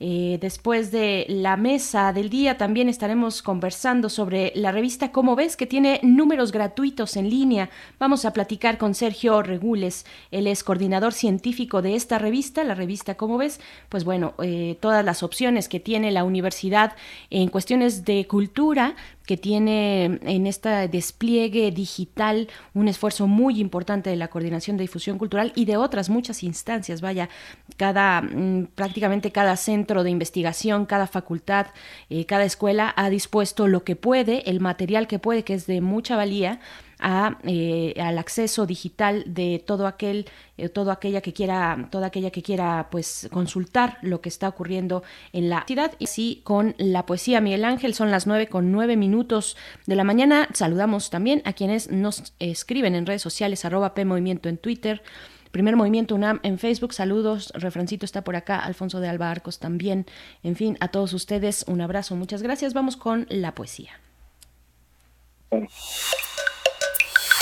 Primer movimiento. Hacemos comunidad. Es hora de poesía necesaria.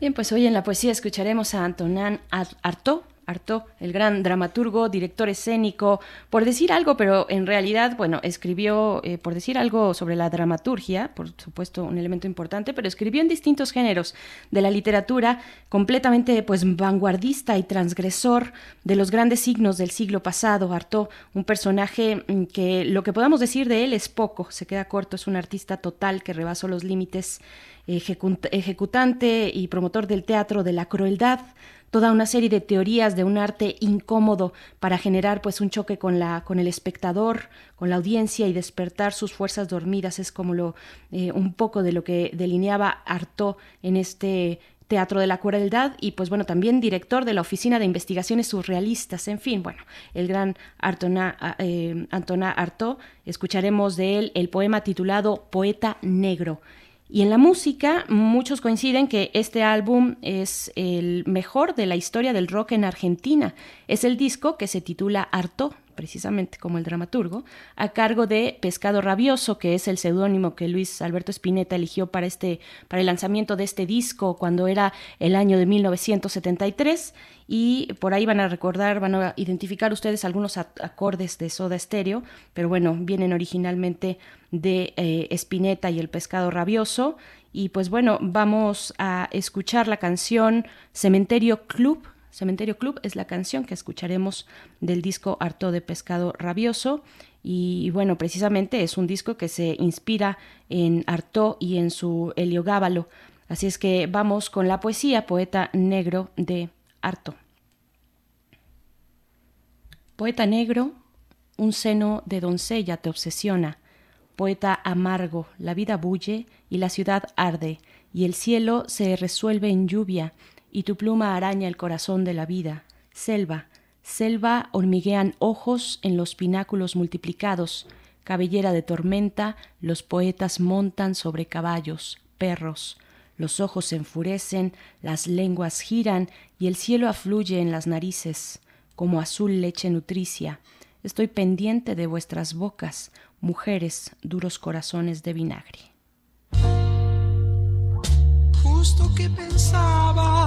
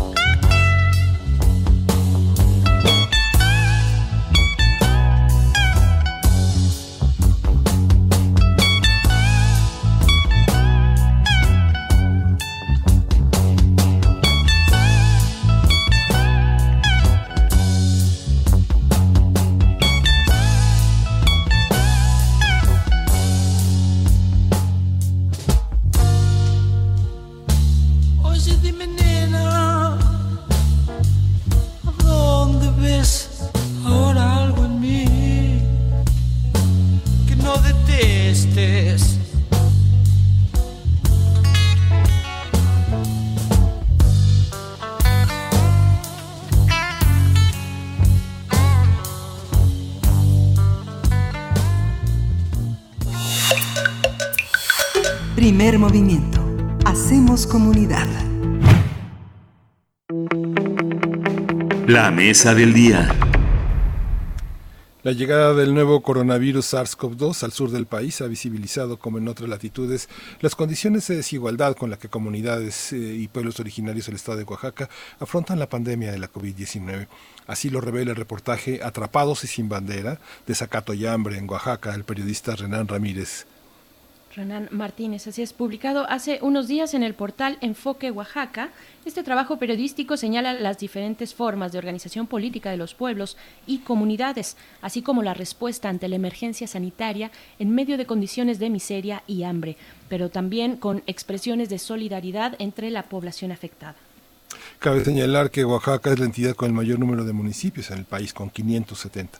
En la entidad se reconocen a 13 pueblos indígenas mazatecos, zapotecos, mixtecos, triquis, guaves, chantales, izcatecos, chocholtecos, tacuates, eh, chatinos, cuicatecos, mixes, chinantecos. Así es. Hasta el pasado eh, domingo, Oaxaca registraba 250 personas infectadas por el nuevo coronavirus SARS-CoV-2 y 47 lamentables defunciones por esta enfermedad de la COVID-19 que provoca el coronavirus. A partir del avance del nuevo coronavirus SARS-CoV-2, vamos a hablar de la situación de los pueblos originarios en México, cómo afrontan la pandemia. Está con nosotros Renan Martínez, director de Signos y Sentidos, Comunicación Estratégica AC. Él es analista como un comunicador comunitario independiente, es zapoteca por autoadscripción y creador del corredor radiofónico en valles centrales de la costa oaxaqueña, eh, Renan Martínez. Sí, estamos, eh, estamos por aquí con eh, Renan. Renan, ¿nos escuchas? Sí, sí, sí, de pronto por un momento perdí la señal. Muy buenos días, Miguel Ángel, Berenice. Así es, Amigos de Primer Movimiento, es un gusto saludarlos de nuevo. Igualmente, Renan, muchas gracias por estar aquí una vez más. Pues tú nos has llevado mm, de la mano de la mano eh, para observar lo que está ocurriendo, para darnos cuenta en el resto del país, aquí en la Ciudad de México, en el Valle de México, donde transmitimos, pues de lo que ocurre en Oaxaca en distintos ángulos eh, y en esta ocasión sobre cómo se afronta la, pandemia eh, para el caso de las comunidades originarias, para los pueblos originarios indígenas. ¿Cómo está este panorama? Cuéntanos qué está pasando por allá, cómo está llegando la información, qué es lo que está corriendo eh, en, entre pues las distintas comunidades que tú tienes eh, el monitoreo a través de esta red de radios comunitarias. Cuéntanos, por favor. Sí, efectivamente, eh, un poco tratando de sintetizar la nota que preparamos para enfoque, fue un poco, digamos, como muy eh, saturada. Yo les eh, comentaba a nuestros amigos de Radio UNAM, del noticiero, hace algunos días y a ustedes, que es, es bien complicado hacer el, el panorama, como bien señalaban ustedes, eh, ahorita Miguel Ángel, son 570 municipios y dentro de cada municipio tenemos este primero agencias municipales y muchas veces todavía rancherías o agencias de policía que se llaman, y pequeños núcleos poblacionales. Y cada región, cada dentro de cada grupo eh, étnico, también hay diferencias entre cada población en cuanto a su cultura, su manera de manifestarse frente a esta situación. Entonces, este, ese ese reportaje sí estuvo un poquito complicado porque eh, muy saturado de, información y era algo que me tenía muy preocupado, pero bueno, tratando de abordar el tema, lo que lo primero que se puede hacer o que digamos parecía un poco lógico era eh, tratar de diferenciar la, la manera en la que atiende la pandemia. Eh, por un lado, los pueblos y comunidades que aún se rigen por el sistema normativo de usos y costumbres, pues, este, y por otro lado, los que se rigen por el sistema de partidos, porque eso sí marca una, una diferencia sustancial. Eh, digamos que lo primero que se puede observar es en la, en la aplicación, no, no tanto el, el tipo de medidas que toman, cuando eh, un pueblo que se rige por usos y costumbres, toma medidas, lo hace en asamblea, se reúnen, se ponen de acuerdo, se discuten, se pelean, pero finalmente es una decisión colectiva en la que todos se comprometen con la decisión y por lo tanto con la implementación. No solo toman la, la decisión, sino se organizan para ejecutarla. Y eso permite que eh, el conjunto poblacional pues acate la medida de la que se trate. Eh, y por otro lado están los eh, municipios donde eh, se eligen a sus presidentes municipales, a sus autoridades por, por el sistema de partidos, y ahí es muy notorio que hay un alineamiento mayor con las medidas sanitarias, eh, particularmente estatales, porque se asume una, mm, eh, digamos, como una línea de mando respecto al gobierno estatal y, bueno, por consecuencia también a las federales. Sin embargo, cuando entras, digamos, un poquito más a fondo y ves qué medidas toman unos y otros, ahí sí ya vas viendo eh, esas que esas diferencias eh, son, eh, digamos, importantes, ¿no?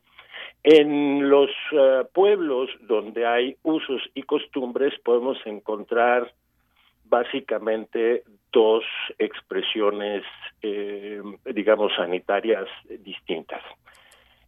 por un lado está la mayoría de los pueblos que han tomado decisiones, digamos, un poco más cuestionables, eh, que, como son, por ejemplo, el tema de cerrar el acceso a, los pueblos y comunidades, que eh, pues está considerado un tema de, que lesiona los derechos, el derecho particularmente de libre circulación, o los toques de queda, o el uso obligatorio de cubrebocas o de que, en fin.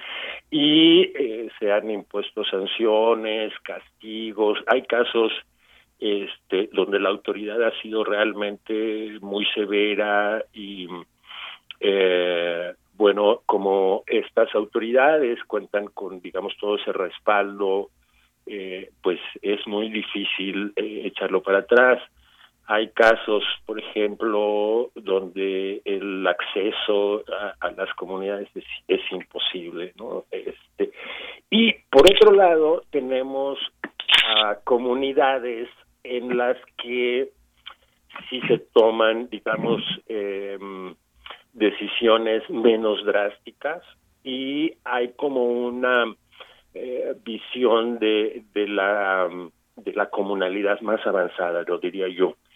Y fíjate que eso fue algo que reflexioné poco después, no, no, no, no, ese, ese, de hecho ese, ese reportaje es la mitad en realidad de uno que está, estaré por terminar en los próximos días. El, hay algo bien peculiar, las, las dos regiones donde puede observarse que las comunidades de usos y costumbres mantuvieron abiertos sus em, el acceso a sus comunidades, pero también organizaron eh, brigadas de salud, eh, cuestiones de sanitización del agua, cuestiones un poco, bueno, bastante más organizadas en términos, por ejemplo, de uso y manejo de eh, la medicina tradicional, etcétera, son eh, en la Sierra Mije, no todas las comunidades casualmente,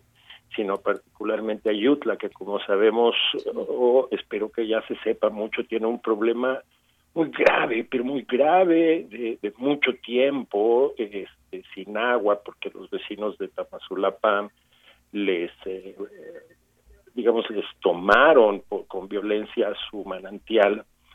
En esa comunidad y en Guelatao, en la Sierra Juárez, eh, es donde yo he visto una organización, quizá este calificativo no sea el más prudente, pero lo utilizaré que es más sensata, digamos. Eh, y y lo, lo verdaderamente interesante de eso es que particularmente esas dos comunidades tienen como organización comunitaria con muchísimos años trabajando en temas de impulso cultural. Por ejemplo, que la TAO tiene eh, un, magnífico cine comunitario que es este que es un ejemplo nacional, aparte de muchas otras cuestiones, ¿no? Y también Ayutla, donde tenemos personajes eh, muy relevantes de la lingüística, por ejemplo, este, que han sido muy significativos. Y hay ahí un, un trabajo previo. Y si uno ve las medidas que tiene que han tomado el resto de los otros municipios, pues lo que uno ve es que estas medidas se toman a partir del desconocimiento de derechos, de los prejuicios en torno a la de prejuicios, mentiras, mitos en torno a la propia enfermedad, etcétera, es decir, que priva más eh, las condiciones pues de educación y de ignorancia que pues son estructurales a, a, nuestras comunidades y otra vez es un golpe a nuestro romanticismo de lo que son los pueblos comunitarios, ¿no? Y digamos tenemos tenemos ese grupo por, por un lado, digamos eh, los los grupos los, pueblos que trabajan o se rigen por usos costumbres. En cambio, en los eh, pueblos que se rigen por el sistema de elección, no solo si se toman estas medidas de filtros de sanitización, eh, eh, digamos, se trasladan mecánicamente las decisiones como ahora recientemente esto que el gobernador eh, dijo que tenía que ser obligatorio y estableció multas para el uso del cubreboca, etcétera, que después fue revocado por un juez federal que declaró un amparo al respecto. Eh, pero también hay mucho mayor desacato. Y si hay una explicación, o yo le, le, lo puedo observar ahí, una razón de tipo política, eh, y que no tiene necesariamente que ser malintencionado, a veces es inercial. Los presidentes, eh, algunos o muchos tienen eh, aspiraciones de continuar su carrera política y les preocupa, eh, a veces la gente popularmente puede decir es que tienen miedo o les falta, les faltan pantalones, les falta autoridad, porque no no han sido suficientemente rigurosos o exigentes para hacer que se cumplan las mismas medidas que ellos dictan. Eh, por ejemplo, pudimos ver en la ciudad de Oaxaca en los primeritos días de la, la jornada de sana distancia que la policía salía a la calle con altavoces pidiendo solamente, no, no de una manera coercitiva, desde luego este, pidiendo simplemente a la gente que se retirara, que no se aglomerara, etcétera, y en estas comunidades no llegamos ni siquiera a eso, es como un, eh, eh, digamos, el desacato, la gente que, hay, hay muchas, muchos, muchos este, comercios que, eh, actividades que bien podrían, sin ser esenciales, bien podrían realizarse a domicilio, pero los muchas autoridades no se atreven a ejercer presión sobre las personas que no acatan.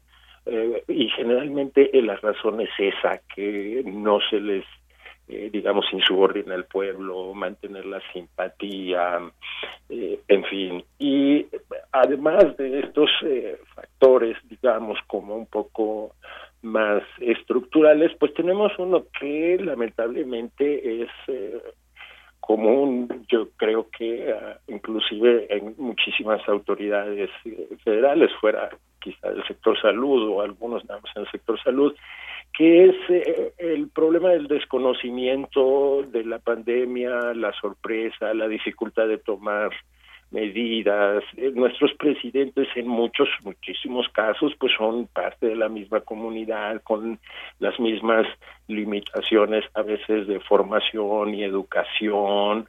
En otros no, también, por supuesto, ¿no? Pero eh, eh, digamos, se nota la, la, la confusión o la, la, improvisación, a veces el voluntarismo de querer ayudar a la comunidad, pero una gran desorientación, desorientación de por dónde, por dónde avanzar.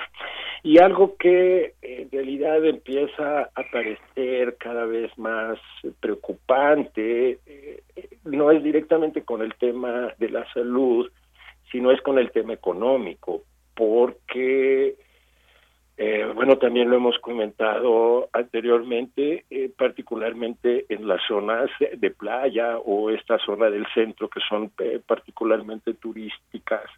El golpe económico llegó antes que la pandemia, cuando las empresas aéreas europeas empezaron a cancelar sus vuelos hacia México y se cerró, bueno, hacia el mundo y se cerró la posibilidad de una, quizá de la más importante temporada de ventas, de una cantidad importantísima de artesanos, y no solo de artesanos, de prestadores de servicios turísticos, ¿no? Este, y por supuesto que ya en muchas comunidades hay una situación insostenible para los eslabones más débiles de esas cadenas productivas. Que quiero comentar, por ejemplo, que si tú te compras un vestido bordado, un huipil bien lindo, colorido, pues está hecho por varias personas, ¿no? Este, una persona fue la que amarró los hilitos que forman la borlita que cuelga y que le pagaron quizá 50 pesos por hacer 30 en un día.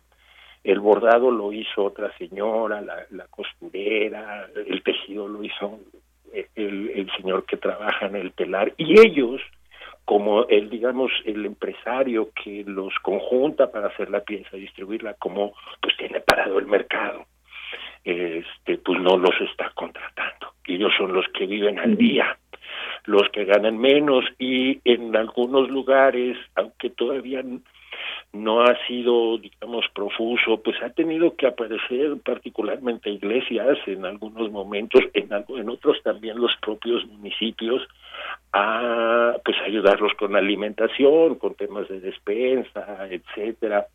Hay comunidades, por ejemplo, en el en la costa que, tienen una identidad eh, de mayor generosidad también facilitada por la abundancia de recursos alimenticios de la naturaleza. Ahí la generosidad se expresa todos los días y de una manera, yo quizá hasta alegre, pues sabemos que nuestros eh, eh, paisanos mexicanos de la costa siempre son bailadores, alegres, contentos, felices.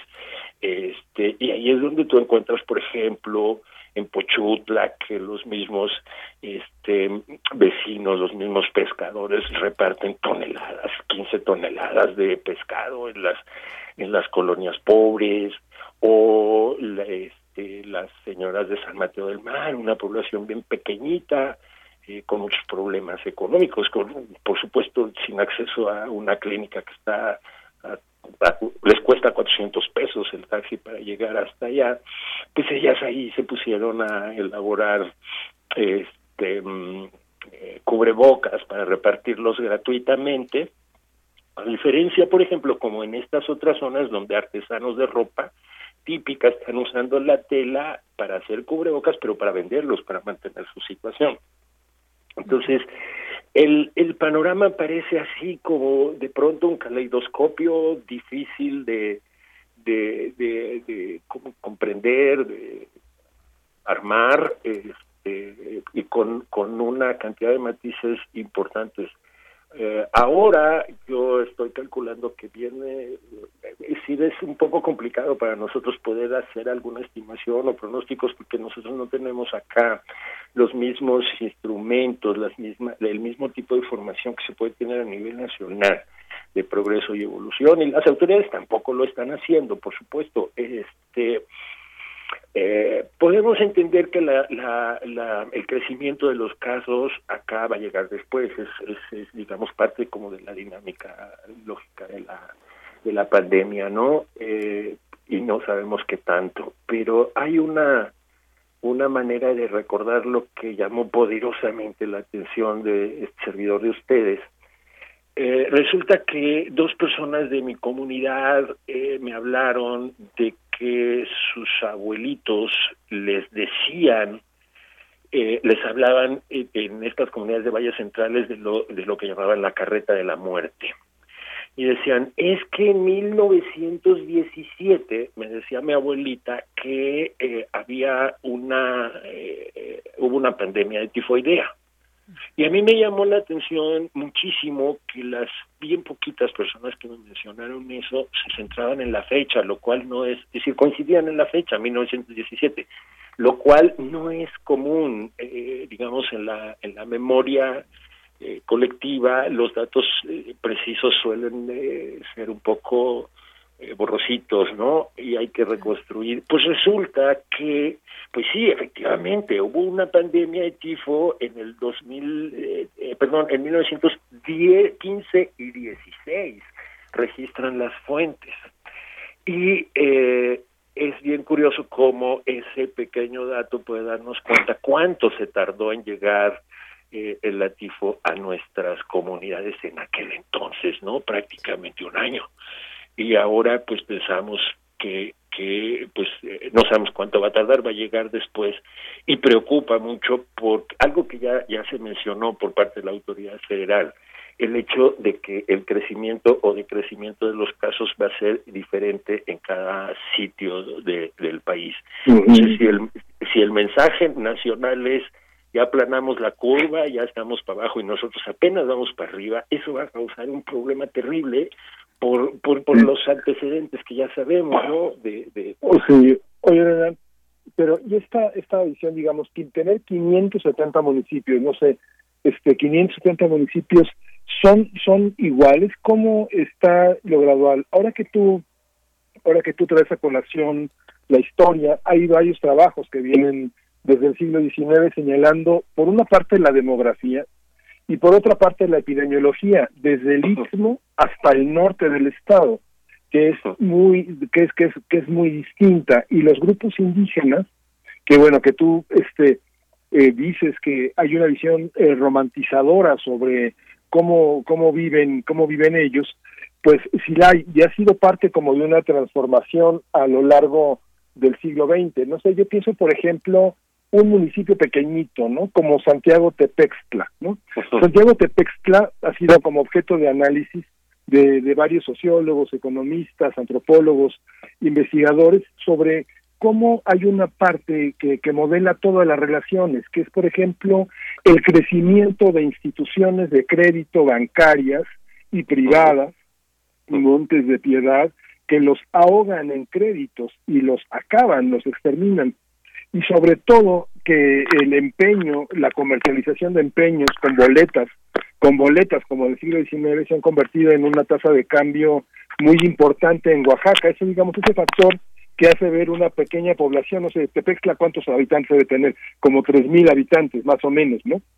Este, Santiago Tepextla, por ejemplo, muchos negocios del empeño están dominados por el narco, muchos inversionistas que vienen también con sus ahorros, de, montan empresas así, donde dan préstamos y eso ha empobrecido muchísimo a, a, gran parte de un sector de oaxaqueños, sobre todo de esta parte, ¿no? En el Istmo pareciera que yo vería una visión, no estoy allá, pero menos romantizada en el sentido en el que el Istmo sí tiene una parte comunitaria, grupal, muy, muy importante, donde la gente se conoce por nombre y apellido, donde participan de rituales que tienen que ver con esto.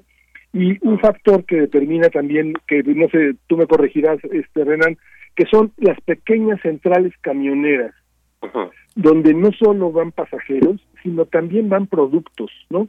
Este, ¿Cómo, ¿Cómo funcionan estos agentes transmisores de la COVID? Los pueblos originarios, el tipo de, de, de epidemias que tienen, no son contagiosas como ahora el COVID, ¿no? Sino que no se contagian en la contigüidad, sino se contagian a través de otras formas de convivencia.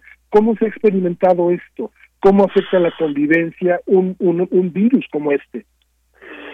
Fíjate que también depende mucho, eh, esta pregunta es bien interesante, la, la dividiría yo, digamos, como en dos, un poquito dos aspectos.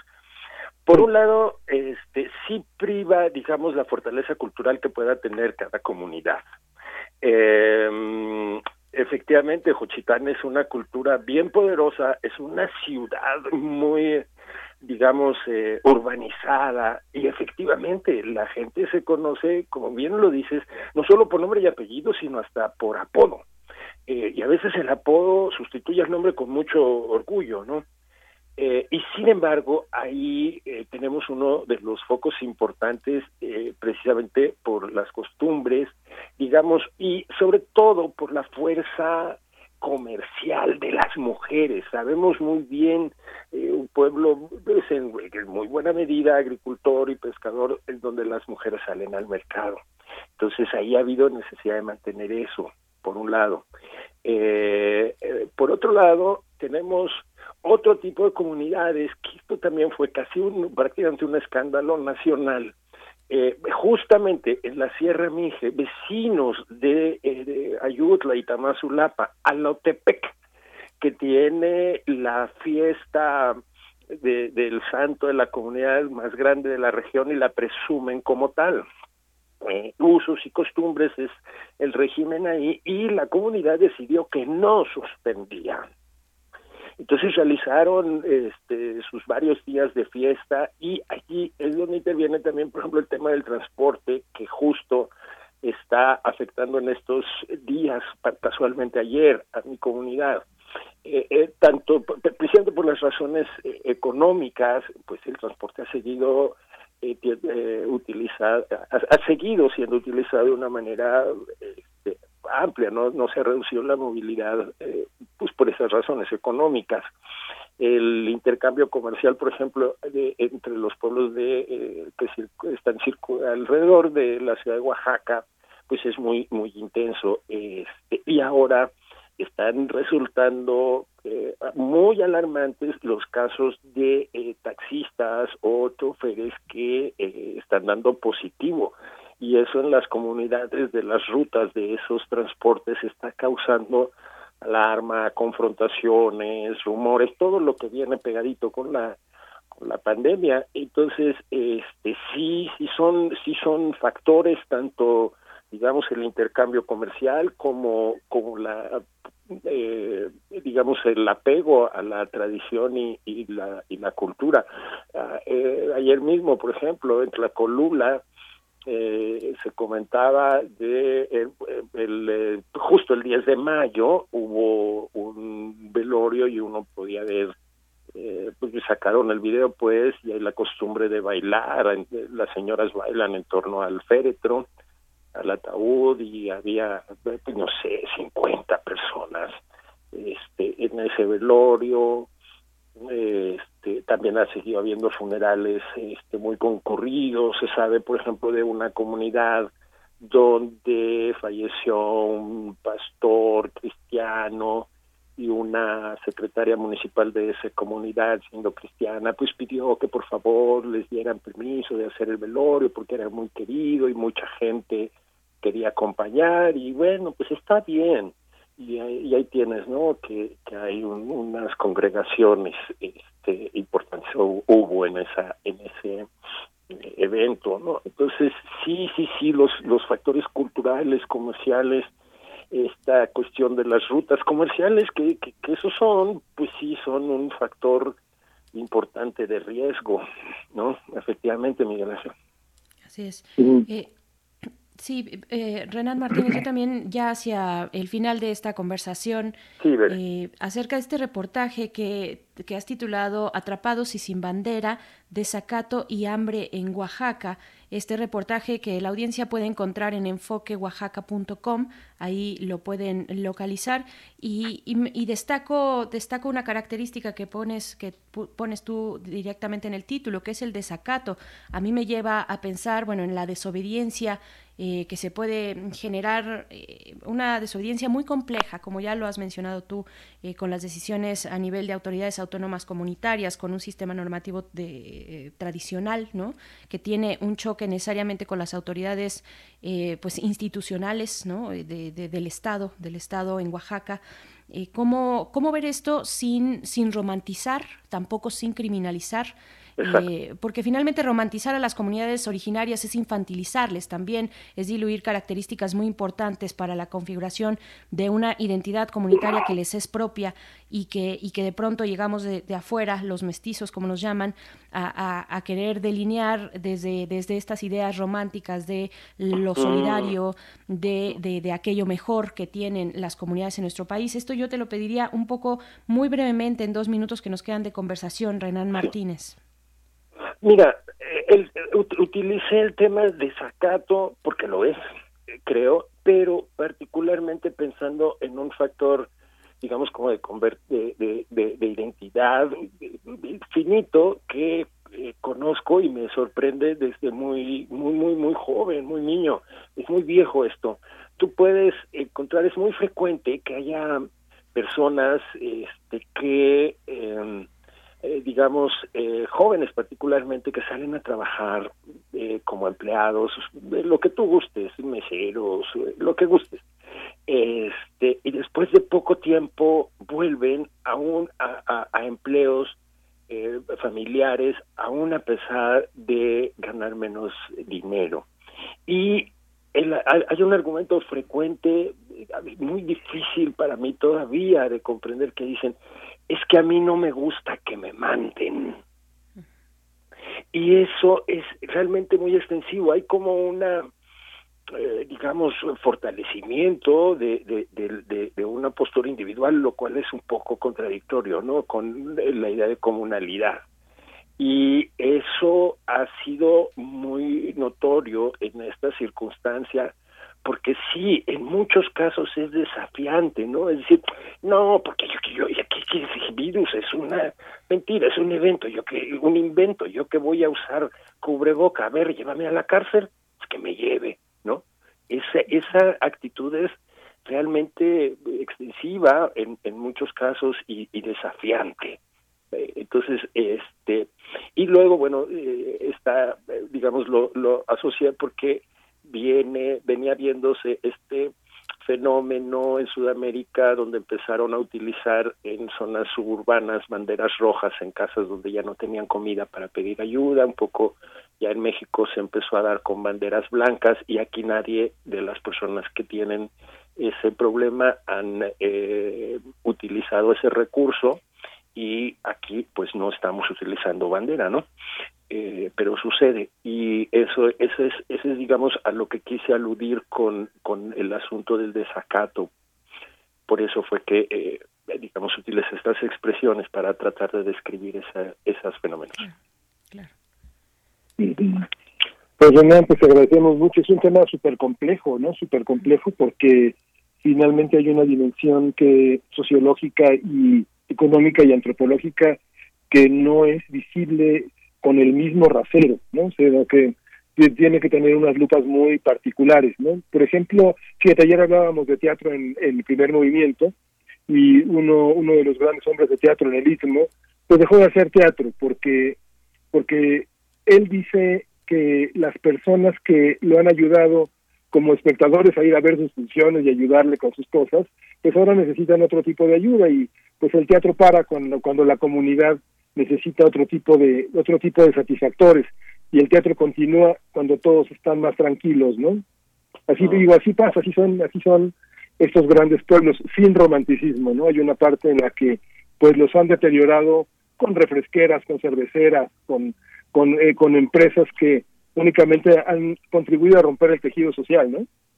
Sí, solo apuntaría un último dato para sustentar lo que tú mismo eh, comentas en este momento. Eso se refleja en, en comunidades inclusive muy cercanas. Mira, Mitla, pues es sabido, es un centro turístico muy importante y un exportador, digamos, hacia el- de, sus productos artesanales hacia todo el país. Tiene mucha mayor convivencia, digamos, con la cultura occidental y aquí las costumbres y el propio propio lenguaje está perdido. Pero en comunidades tan cercanas como eh, Teotitlán del Valle o Santana del Valle o muchas otras que aún siendo ah, teniendo algún atractivo turístico y algún intercambio, pero no tan intenso, eh, se conservan mucho más las eh, eh, costumbres, ¿no? Entonces sí tiene que ver, sí es muy determinante el contacto particularmente con comercial, con el mundo capitalista occidental, lo que determina los cambios individuales, personales que se van extendiendo y se van van acabando con, con las costumbres y tradiciones. Y sí, claro, eso es palpable, muy, muy palpable. Así es. Pues, eh, querido Renan Martínez, director de Signos y Sentidos, Comunicación Estratégica AC, te, te agradecemos, te mandamos un abrazo y pues estaremos eh, atendiendo a esta lectura también que nos compartes de la que estamos hablando, Atrapados y Sin Bandera, Desacato y Hambre en Oaxaca, que pueden encontrar en enfoqueoaxaca.com. Y bueno, de nuevo, un abrazo, Renan, nos encontramos pronto contigo. No, veré, Miguel Ángel, amigos, yo soy el agradecido y por supuesto que voy a estar aquí pendiente para lo que se les ofrezca siempre. Muchísimas Gracias. gracias. Gracias. A la orden. Pues bueno, estamos llegando, mm, todavía no nos despedimos, nos quedan 10 minutos por delante, son las 9.50 en esta mañana de martes 12 de mayo. Pues qué complejidad la que se plantea, la- los retos que plantea un estado como el de Oaxaca. El mismo Renan pone en este panorama que realiza en el reportaje que estamos compartiendo con ustedes el panorama de la pandemia del, del virus SARS-CoV-2 en el estado de Oaxaca, eh, que es tan complejo como sus pueblos y sus comunidades. Y él, para empezar esta disección, pues habla de empezar a, buscar, de rastrear y de dividir un poco el análisis entre aquellos pueblos que se rigen por usos y costumbres, es decir, por sistemas normativos tradicionales, y otros que se rigen políticamente por elecciones y que obedecen directamente pues a las autoridades eh, electas de esta manera, las autoridades institucionalizadas, por, por decirlo en el Estado mexicano. Entonces, bueno, interesante lo que nos comparte Renan eh, esta, esta mañana y creo que ya tenemos eh, lo siguiente, Miguel Ángel. Sí, sí, sí, vámonos con Sergio de Regules. Así es. Encuentra la música de primer movimiento día a día en el Spotify de Radio UNAM y agréganos a tus favoritos.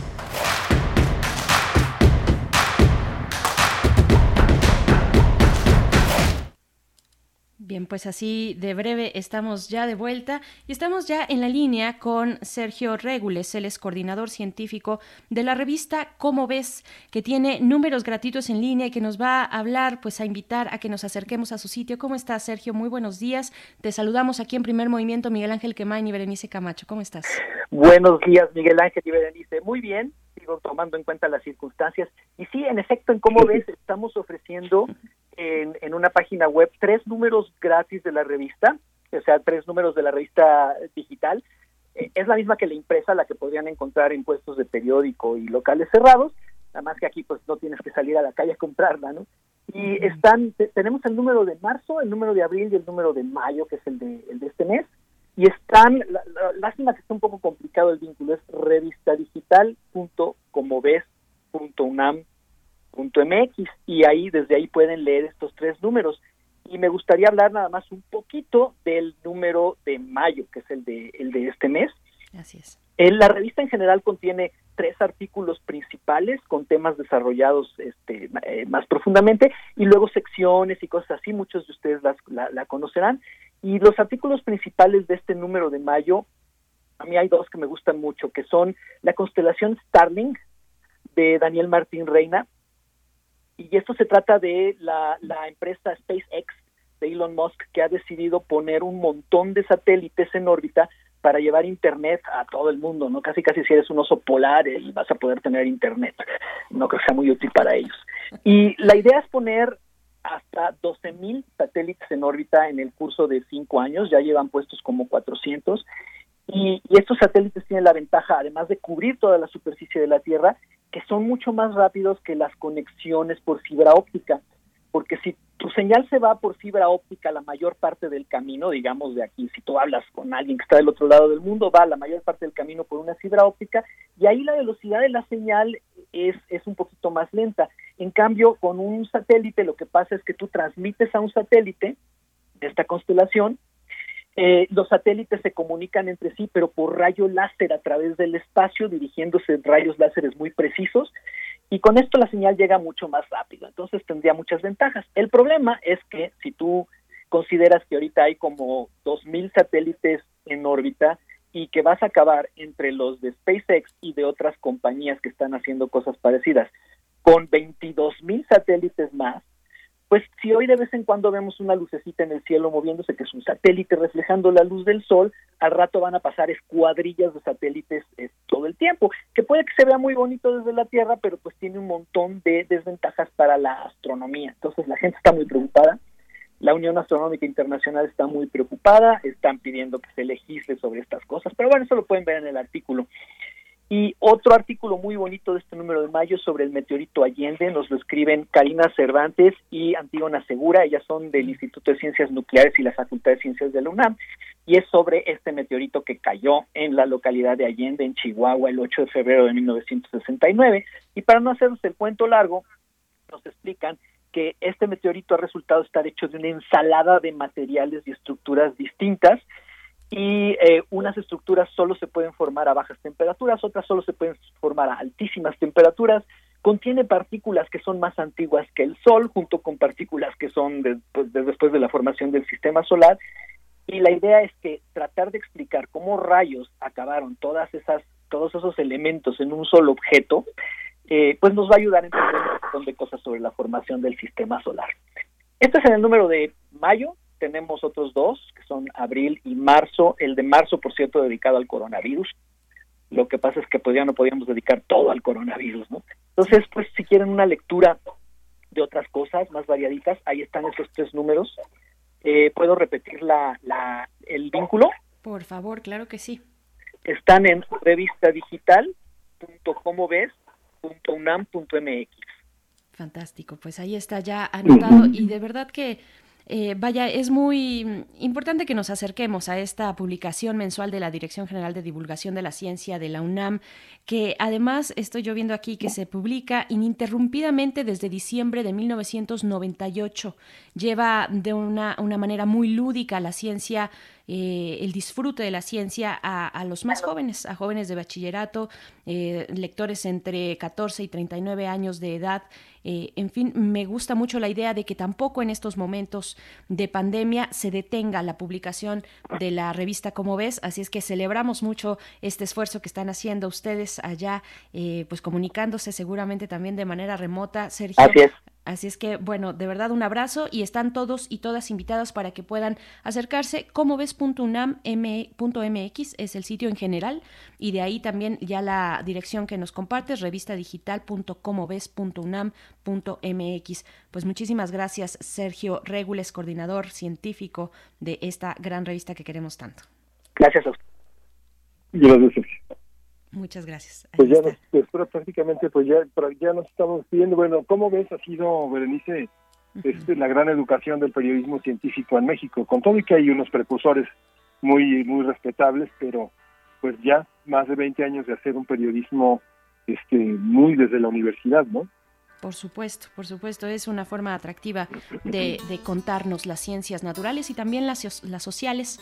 Ahora que viene el festival Aleph, así es que, bueno, vamos a estar todavía con mucho de lo que tiene que ofrecer esta universidad y, bueno, les agradecemos, les agradecemos su escucha esta mañana, también al equipo de Primer Movimiento desde casa y ahí también en, en la en cabina está Uriel Gámez no sé acompañado de quién que nos diga, que nos, que nos sobre la respuesta. ¿Con quién estás, Uriel? Pero eh, ahí está Socorro Montes. Así es. Gracias. pues nos vamos con música. Nos vamos con música. Nos vamos a ir con Pink Floyd, You Were Here, una de las grandes, grandes de Pink Floyd. Y pues esto fue el primer movimiento. El mundo desde la universidad. Blue skies from pain. Can you tell a green field? A cold steel rail, a smile from a veil. Do you think you can tell?